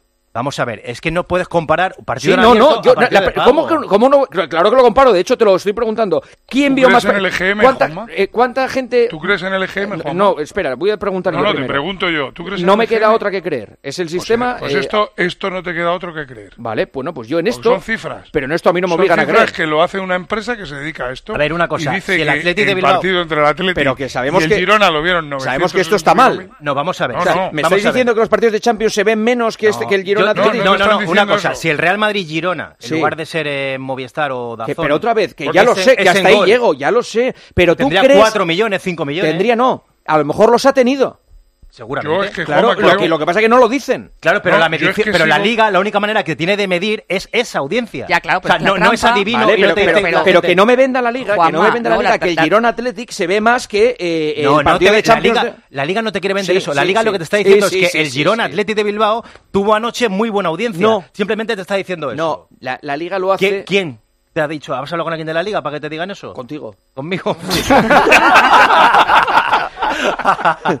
Pero es que No. donde dice que tiene trampa, dice que la cifra de ayer que suma Claro. el abierto, que son 900, más el cerrado de 400 Claro. que da Dazón, dice que esa, que esa cifra supone un 300 más de lo que ve la media de partidos de la Champions. Claro, o sea, no. equipara la media de partidos de la Champions sumando todos los partidos del Sevilla, de la Real Sociedad, media, de la fase de la grupos. media. Bueno, ya, pero, bueno, pero eso es hacer trampa, un partido contra la media de todos, ¿no? Es dar un dato, como todas las No, estadísticas. no, no, no, no, tienen porque el trampa. dato sería equiparar. Todas las lo yo estadísticas tienen trampa. No, no, yo claro, te puedo hacer no estadísticas de una media, no Yo puedes puedo compartir una media contra un partido. Yo debuto a un jugador en primera división y mete un gol y digo que es el futbolista con mayor efectividad de la historia del fútbol. Un partido, un gol, 100%. Es, es una verdad, pero es una trampa. Cuanto más Un- partidos un juegues, Madrid-Barça más en- bajar tu a ver, estadística. en pago, ¿cuánto Y- pueden Un verlo? Madrid-Barça está dando en pago, yo creo que uno y medio, unos 600 más o menos. No, eh, yo, yo, yo parto de que eso no me lo creo. Por supuesto que no. Es que es- lo- Pero lo te voy a explicar más. por qué, Paco. Es que, lo- a ver, a ver, tenemos que tener en cuenta una cosa. Nosotros pensamos que España es un país donde todo el mundo tiene en su casa eh, Movistar. Tres millones y medio. 3 millones y medio. Pues De de. 3 millones y medio significa que un 33% lo ve. Que ya es muchísimo. No, no, no, no. Sí, sí, sí. Pero sí, no, sí, porque por cada aparato lo ve. Claro, Mar- Manolo, no, no. pero es que ese es el problema. Es que eso no vale. Porque, porque, porque tú. Hay un encendido un 33% y tú dices, y ahora en cada casa hay 12 tíos viendo el partido. Y en los bares 827. Pero eso no lo computa la aparato. Que no es medible. Claro, por, claro, es por que eso eso, me no parece es una medible. medición que no me creo. Es como, por ejemplo, ayer el, el aparato computó que un señor de Bilbao estaba viendo el partido Atleti Girona en su casa, le computa como uno, pero a lo mejor había nueve en su casa. Pero no le computa como nueve, le computa como uno. Que evidentemente, en potencial real, el Madrid-Barça, aunque digan que se ve unos 600, lo ha podido ver 5 millones. Seguro. Claro, claro, seguro. claro. Por eso digo, no me lo pero, creo, lo del- pero, del pero el dato, el dato real que mide es que hay un millón seiscientos mil, aparatos encendidos viendo ese partido. Sí, pero el dato nunca va a ganar al relato cuando va contra el sentido común. El Madre Barça se ve cuatro veces más o Claro, tres veces más que un Girona Atlético, aunque Bueno, sea el ejemplo es que si pusieras, el ejemplo es que si pusieras ese mismo partido en abierto, como estamos viendo los partidos de la Copa del Rey en abierto, los partidos de la Copa del Rey en abierto arrasan a todos los partidos codificados. Lo único que han querido resaltar un poco es que un partido en el que no está ni el Madrid ni el Barça ni el Atleti tuvo buena audiencia No, y y es estáis buena- aquí diciendo No, que no, si Madrid, no, que si Barça, no, no, estáis liando que- una que aquí, es de muy verdad, buena, que es no buena audiencia, polémica. Lo que, si La no es una tú, polémica, lo que estamos diciendo es que es que la- las audiencias del cerrado atentan contra el sentido común. Hay mucha más gente viendo ese partido de lo que dicen esas audiencias. Y es clarísimo. ¿Sabes quién conoce las audiencias del Cerrado? Movistar. Ah, bueno. Movistar conoce las audiencias del Cerrado. ¿Lo tiene en mano? ¿Cómo? Muy sencillo, por los aparatos. Porque Movistar tiene 3 millones y medio de aparatos en las casas y sabe lo que selecciona cada uno. Sí, claro. Porque- Se ve un- sale un numerito no la sé, pantalla pero, no, pero no sabe cuánta gente hay viendo esa, Claro. esa- Sí, televisión. Claro, no, ¿cuánta gente de- esa televisión? No, ¿cuánta gente tiene- no? A ver, dejadme hablar, de esto sé un poco. Vamos. En los aparatos de Movistar le dan la información a, a- a Movistar de qué canales se ven. Sí, pero lo que te está que diciendo no es sabes cuánta gente número de viendo el personas. televisor. ¿Qué Movistar no sabe si invitaba a cuatro amigos o a diez. no, perdón, perdón, vale. Sí no. lo sabes, Ah, no, pero no, entenderéis, no, entere- entenderéis que en un, es- perdón, espera, Manolo, en un campo de muestra de 3 millones y medio de aparatos, entenderéis que es bastante fiable el número respecto a un campo de muestra del abierto, que son, no sé cuántos aparatos son, serán 16.000. 50.000. Sí, Da igual. mucho menos. Pero además, en, menos. en- en la tele en abierto, eh, lo- los que tienen el cacharrito lo saben y, Y van y- y diciendo, tienen que sí, poner, somos estamos tres, somos cuatro, cuatro, tres, sí, el- está el niño por- Sí. porque tiene hasta edad. De todas sí. formas, las estadísticas, en- eh, con 2.960 encuestas, se sabe quién va a ganar en Galicia, por ejemplo. Son Pues campos- imagínate 3 millones y medio. Depende si lo No, haces de Zanos te quiero o no. decir que es que las estadísticas no hace falta que sean muchos para saber lo que te pueden ver y valorar. Repito, un Madrid-Barça evidentemente lo ve más gente que el Legabrense Lucentino. Pero ese Madrid-Barça encodificado está, es, es que son, vamos, a habas contadas. Eso es Sí. lo que hay. No os preocupéis, Ahora, que la Superliga en es gratis. cada, en cada aparato haya 20... Imagínate en los bares lo que hay, Juan. Bueno. ¿Cuántos, puede- ¿Cuántos tíos puede haber en un bar viendo un partido Muchos. del Madrid-Barça? Y por cierto, no quiero ya citar a los que lo ven pirata. La cantidad de gente que por desgracia lo ve pirata, que está calculado en España el 30% del fútbol de pago Pues no sé si será más. eh, eh, pirata. Que eso Bueno, sí que... Cada vez están atacándoles más, Sí, Paco, y, va- y más va a haber, creo- ¿eh? Y más va a haber. Porque Claro. el otro día lo reclamó Tebas y creo que va a haber noticias con eso. Y muy pronto, ¿eh? Va a haber noticias con eso. Sí, ya lo sé. Y, y espero que acaben con eso, porque eso sí que es Bueno, una vergüenza. Eso es, eso es robar. Eso es robar. Claro, lo que pasa es que, bueno, aquí está muy... Bueno, ¿qué vamos a Normalizado. hacer? Sí, Bien bueno, visto. Bien visto. Oye, compañeros, gracias. Habéis estado muy bien, pero adiós. De nada. Hasta luego. Venga. Juanma Castaño, El partidazo de Cope. el número uno del deporte. Ya llega Maldini. Cómo nos gustan las semanas europeas, las semanas de Champions, de Europa League, de Conference League, en las que disfrutamos de los mejores partidos de clubes del mundo. Tenemos equipos españoles involucrados, por supuesto. Hoy ha jugado uno de ellos, el Atlético de Madrid. Mañana lo hace el Barça para intentar espantar los fantasmas que le persiguen en la liga y para cambiar su dinámica, avanzar en Champions y tratar de alcanzar al Girona en el campeonato doméstico. Además, el Barça esta semana nos queda por ver también a otro equipo español en Europa, el Betis en la Conference League en la vuelta de 16 avos ante el Dinamo de Zagreb, ante el que cayó sorprendentemente en la ida. Las competiciones europeas están siempre muy emocionantes, eso lo sabemos todos, pero si le quieres añadir un extra, en el partidazo te damos la clave. Además también para aumentar las posibilidades de ganar mucho dinero en cada apuesta. Y esto es apostar con Betfair y con su combi partido, porque con ellos puedes combinar en la misma apuesta de un mismo partido hasta 25 variables y siempre mejorándote las cuotas.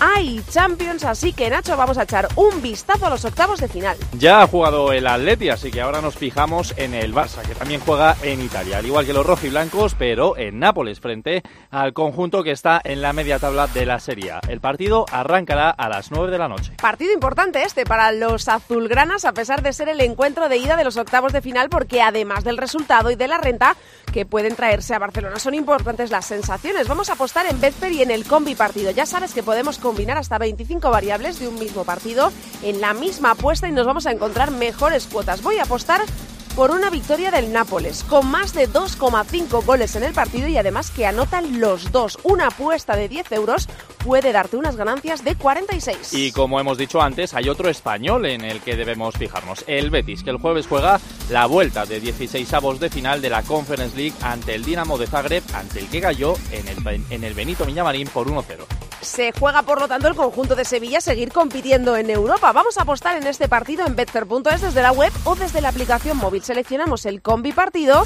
y ya sabes que nos va a permitir combinar hasta 25 variables de un mismo encuentro en la misma apuesta y con mejores cuotas. Victoria del Betis, por supuesto, en un partido de más de 2,5 goles y además que hay tantos de ambos equipos. Una apuesta de 10 euros puede suponerte unas ganancias de 47. Esto es el combi partido de Betfair. Visita betfair.es para más información y crea tu suerte. Recuerda que esto es un mensaje solo para mayores de 18 años. Juega con responsabilidad. A todos nos gusta la emoción de antes de un partido, el debate, la anticipación. Aumenta aún más esa emoción con el combipartido de Betfair. Apuesta más cosas en el mismo partido, como el resultado, los goles totales y los goleadores, en una apuesta y con mayores cuotas. El combipartido de Betfair. Este es un mensaje solo para mayores de 18 años. Juega con responsabilidad. Cerramos con Maldini. Hola Maldini, Italia.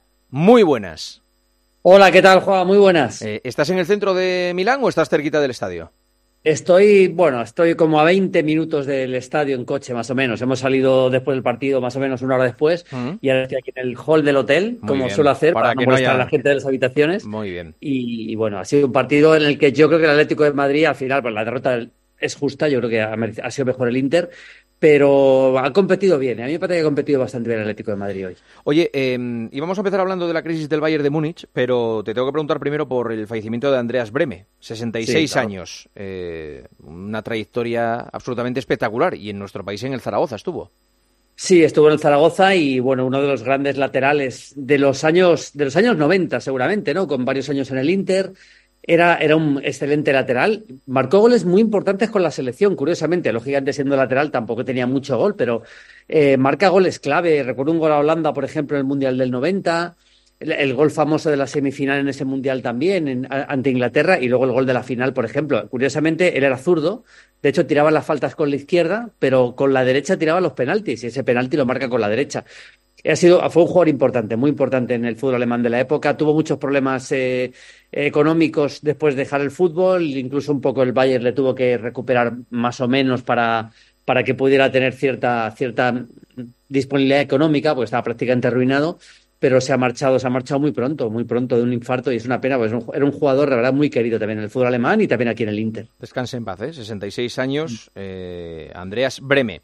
Y luego, eh, lo que le está pasando al Bayern de Múnich. al margen de que tiene que remontar eh, en la Champions con el Lazio, que perdió 1-0 en la ida, la Sí. situación que tiene el equipo en la, en la Bundesliga, ¿eh? Pues sí, porque después de un dominio aplastante con puño de hierro, ya la temporada pasada le costó mucho. De hecho, la- la- se la regala el Dortmund en la última jornada. Ganando al Mainz, el Dortmund era campeón, no ganó ese partido y al final fue campeón el Bayern con un gol de Musiala muy al final. Pero es verdad que, que esta temporada no se podía imaginar nadie que el Leverkusen iba a estar así. Hay que decir que el Bayern tiene mm, casi casi los mismos puntos a estas alturas que la temporada pasada, donde fue campeón. Es el Leverkusen también el que está muy, muy bien. Lo que pasa que verdad que el Bayern está, está, eh, está anímicamente mal y futbolísticamente bastante mal. Yo lo he visto casi todos los partidos. También hay que reconocer que hay, hay jugadores que han tenido problemas de lesión. Kimmich lesionado y le está costando mucho recuperarse. Nabri lesionado. Eh, Coman ahora también lesionado. Es decir, ha tenido muchos problemas de lesiones, pero a mí lo que me parece es que Thomas Tuchel, y le ha pasado en el Paris Saint Germain, eh, vuelve un poco loco a, lo- a los jugadores, con cambios de dibujo, jugadores cambios de posición permanentes. De hecho, se le ha recriminado mucho el partido de Leverkusen, donde salió con defensa de tres, hizo cosas verdaderamente muy extrañas, muy extrañas, y le salió muy mal. Así que, ojo, porque yo no descarto que el Bayern pueda cesar a Tuchel bastante antes de lo que pensamos. Encima en el vestuario hay bastantes críticas, ¿no? O sea, que, que, que- que están los jugadores rajando en algunos casos. Sí, hay jugadores que rajan, lógicamente. El Bayern siempre ha sido un polvorín interno, ¿eh? Siempre ha sido un polvorín interno, permanentemente, históricamente lo ha sido, pero ahora hay jugadores que están, que están bastante, bastante enfadados. Tampoco ha sido unas críticas muy, muy, al- muy, muy exageradas de cara al, de cara a- a- afuera del, del vestuario, pero sí que hay, hay problemas evidentes. Y luego, por ejemplo, eh, hay, ha habido cambios eh, con, los, con los directivos, se marchó Salihamidzic en su momento, se marchó Oliver Kahn y, tampoco está funcionando, la verdad. El, ambiente es malo y vamos a ver qué pasa en, un futuro próximo. Yo creo que van a remontar contra el Lazio, eh, creo que van a remontar contra el Lazio, creo que van a perder la Bundesliga, que la va a ganar el Leverkusen, pero que remonta contra el Lazio, pero desde luego le veo lejos del nivel que tuvo el, Bayern de Flick, al que por cierto están tocando. Que eso se ha sabido, están ya tocando entrenadores por si se marcha Tuchel y están tocando al propio Flick para volver. Ah, sí, Flick sonaba también para el Barça, me parece, que había sonado... Sí, bueno, sí, sí. Lo que pasa es que Hablaban de, de Chervi también para el Barça.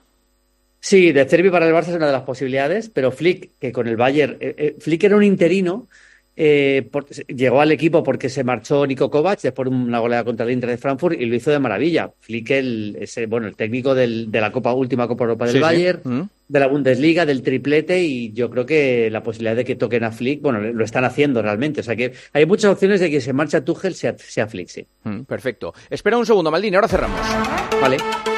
Pues ahora es momento, como cada noche a estas horas, en el partidazo de nuestro mensaje de Winamax. Entramos en winamax.es y analizamos las cuotas actualizadas al instante para el partido del Barça de mañana. Es en Nápoles Fútbol Club Barcelona. Mira, veo que una victoria local tiene una cuota de 2,70, el empate se paga 3,51 en Winamax y una victoria del Barça se paga a 2,60. Increíble ¿a que sí, pues cuotas increíbles como estas te esperan solo con ellos, con Winamax. Mete el golazo decisivo en la Champions y apuesta por Winamax. Winamax, las mejores cuotas. Juega con responsabilidad solo para mayores de 18 años. Maldini ha ganado el City 1-0 al Brentford, se pone a un punto del Liverpool. ¿Qué crees que va a pasar? ¿Cómo va a ser el final de la Premier?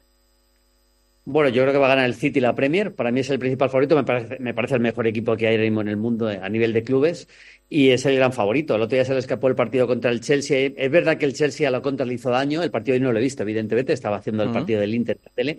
Pero me parece el mejor equipo. El equipo con más equilibrio. El equipo mejor defensivamente. eh, De Bruyne se ha recuperado. Haaland poco a poco, o ya ha marca- he visto que ha marcado el gol, poco a poco está recuperando el nivel goleador. Tiene, tiene futbolistas de, para, para jugar de toda- en todo tipo de registros, porque tiene un extremo como Doku que ha llegado este año, que desborda muy bien, puede dominar mucho más, puede meter a Bernardo Silva más cerca del medio.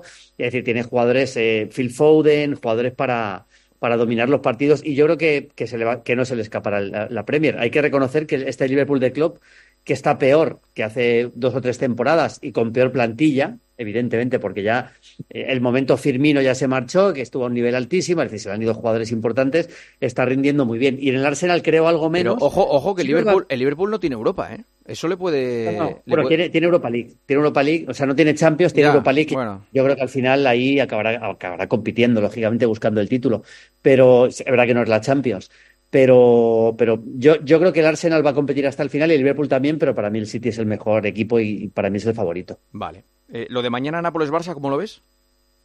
Pues hombre, el, el, Nápoles está mal, el Barça también, obviamente el Nápoles está mal, pero tiene dos jugadores que son definitivos, que son Paraskelia y, y Osimen. Y hay un par de detalles interesantes, aunque estaba en el Nápoles, ya lo sé, está en mitad de tabla, es el equipo que más dispara en la serie a puerta, más que el Inter todavía, o sea, más tiros a puerta y es uno de los equipos que más domina en, el fútbol italiano. Es verdad que está, está, está generando bastantes ocasiones, pero no las está convirtiendo. Pero cuando generas mucho, al final, si tienen su día tanto Bratskelia como, como Simen, pueden hacer mucho daño. El Barça ya sabemos que defensivamente está muy mal. Así que es un partido yo creo que mañana es puerta grande o enfermería para el Barça. ¿eh? O hace un buen partido y sale con un buen resultado, o puede ser un partido terrorífico para el Barça. Aparte que el, el Nápoles mantiene el mediocampo del año pasado, con Lobotka, con Anguisa y con Zielinski, que son muy buenos jugadores.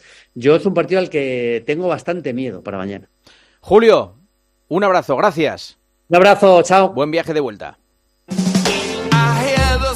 Señoras, señores, hasta aquí el partidazo que vuelve mañana a las once y media después de tiempo de juego porque hay que contarles lo que suceda en Nápoles desde las 9 entre el Nápoles y el Barça. Ahora se quedan poniendo las calles con el pulpo. Ya está por ahí el pulpo. Hola, pulpo. Hola, Juanma, ¿qué tal? Buenas noches. ¿Cómo estás? Pues bien, bien, bien, remontando. Un constipado me ha tenido aquí fuera de juego unos, cuanta, unos cuantos días y Ya aquí te- estamos, poniendo calles. Ya te veo todavía con secuelas. Pues si las pones, ponlas abrigadito y, y bien, ¿eh? No Sí, sí, y tosiéndome, además tapándome la boca, que eso es importante. Eso es. Sí, sí. De hecho, no me tosas a mí. Yo me No, voy no, no. para que no me cámbiame tosas. la, cámbiame la alfombrilla esta del micrófono, por favor. Ahora te escucho. Un abrazo. Hasta luego. Hasta luego. Hasta aquí el partidazo. Mañana nos escuchamos. Descansen. Adiós. Juanma Castaño. El partidazo de Cope. Estar informado.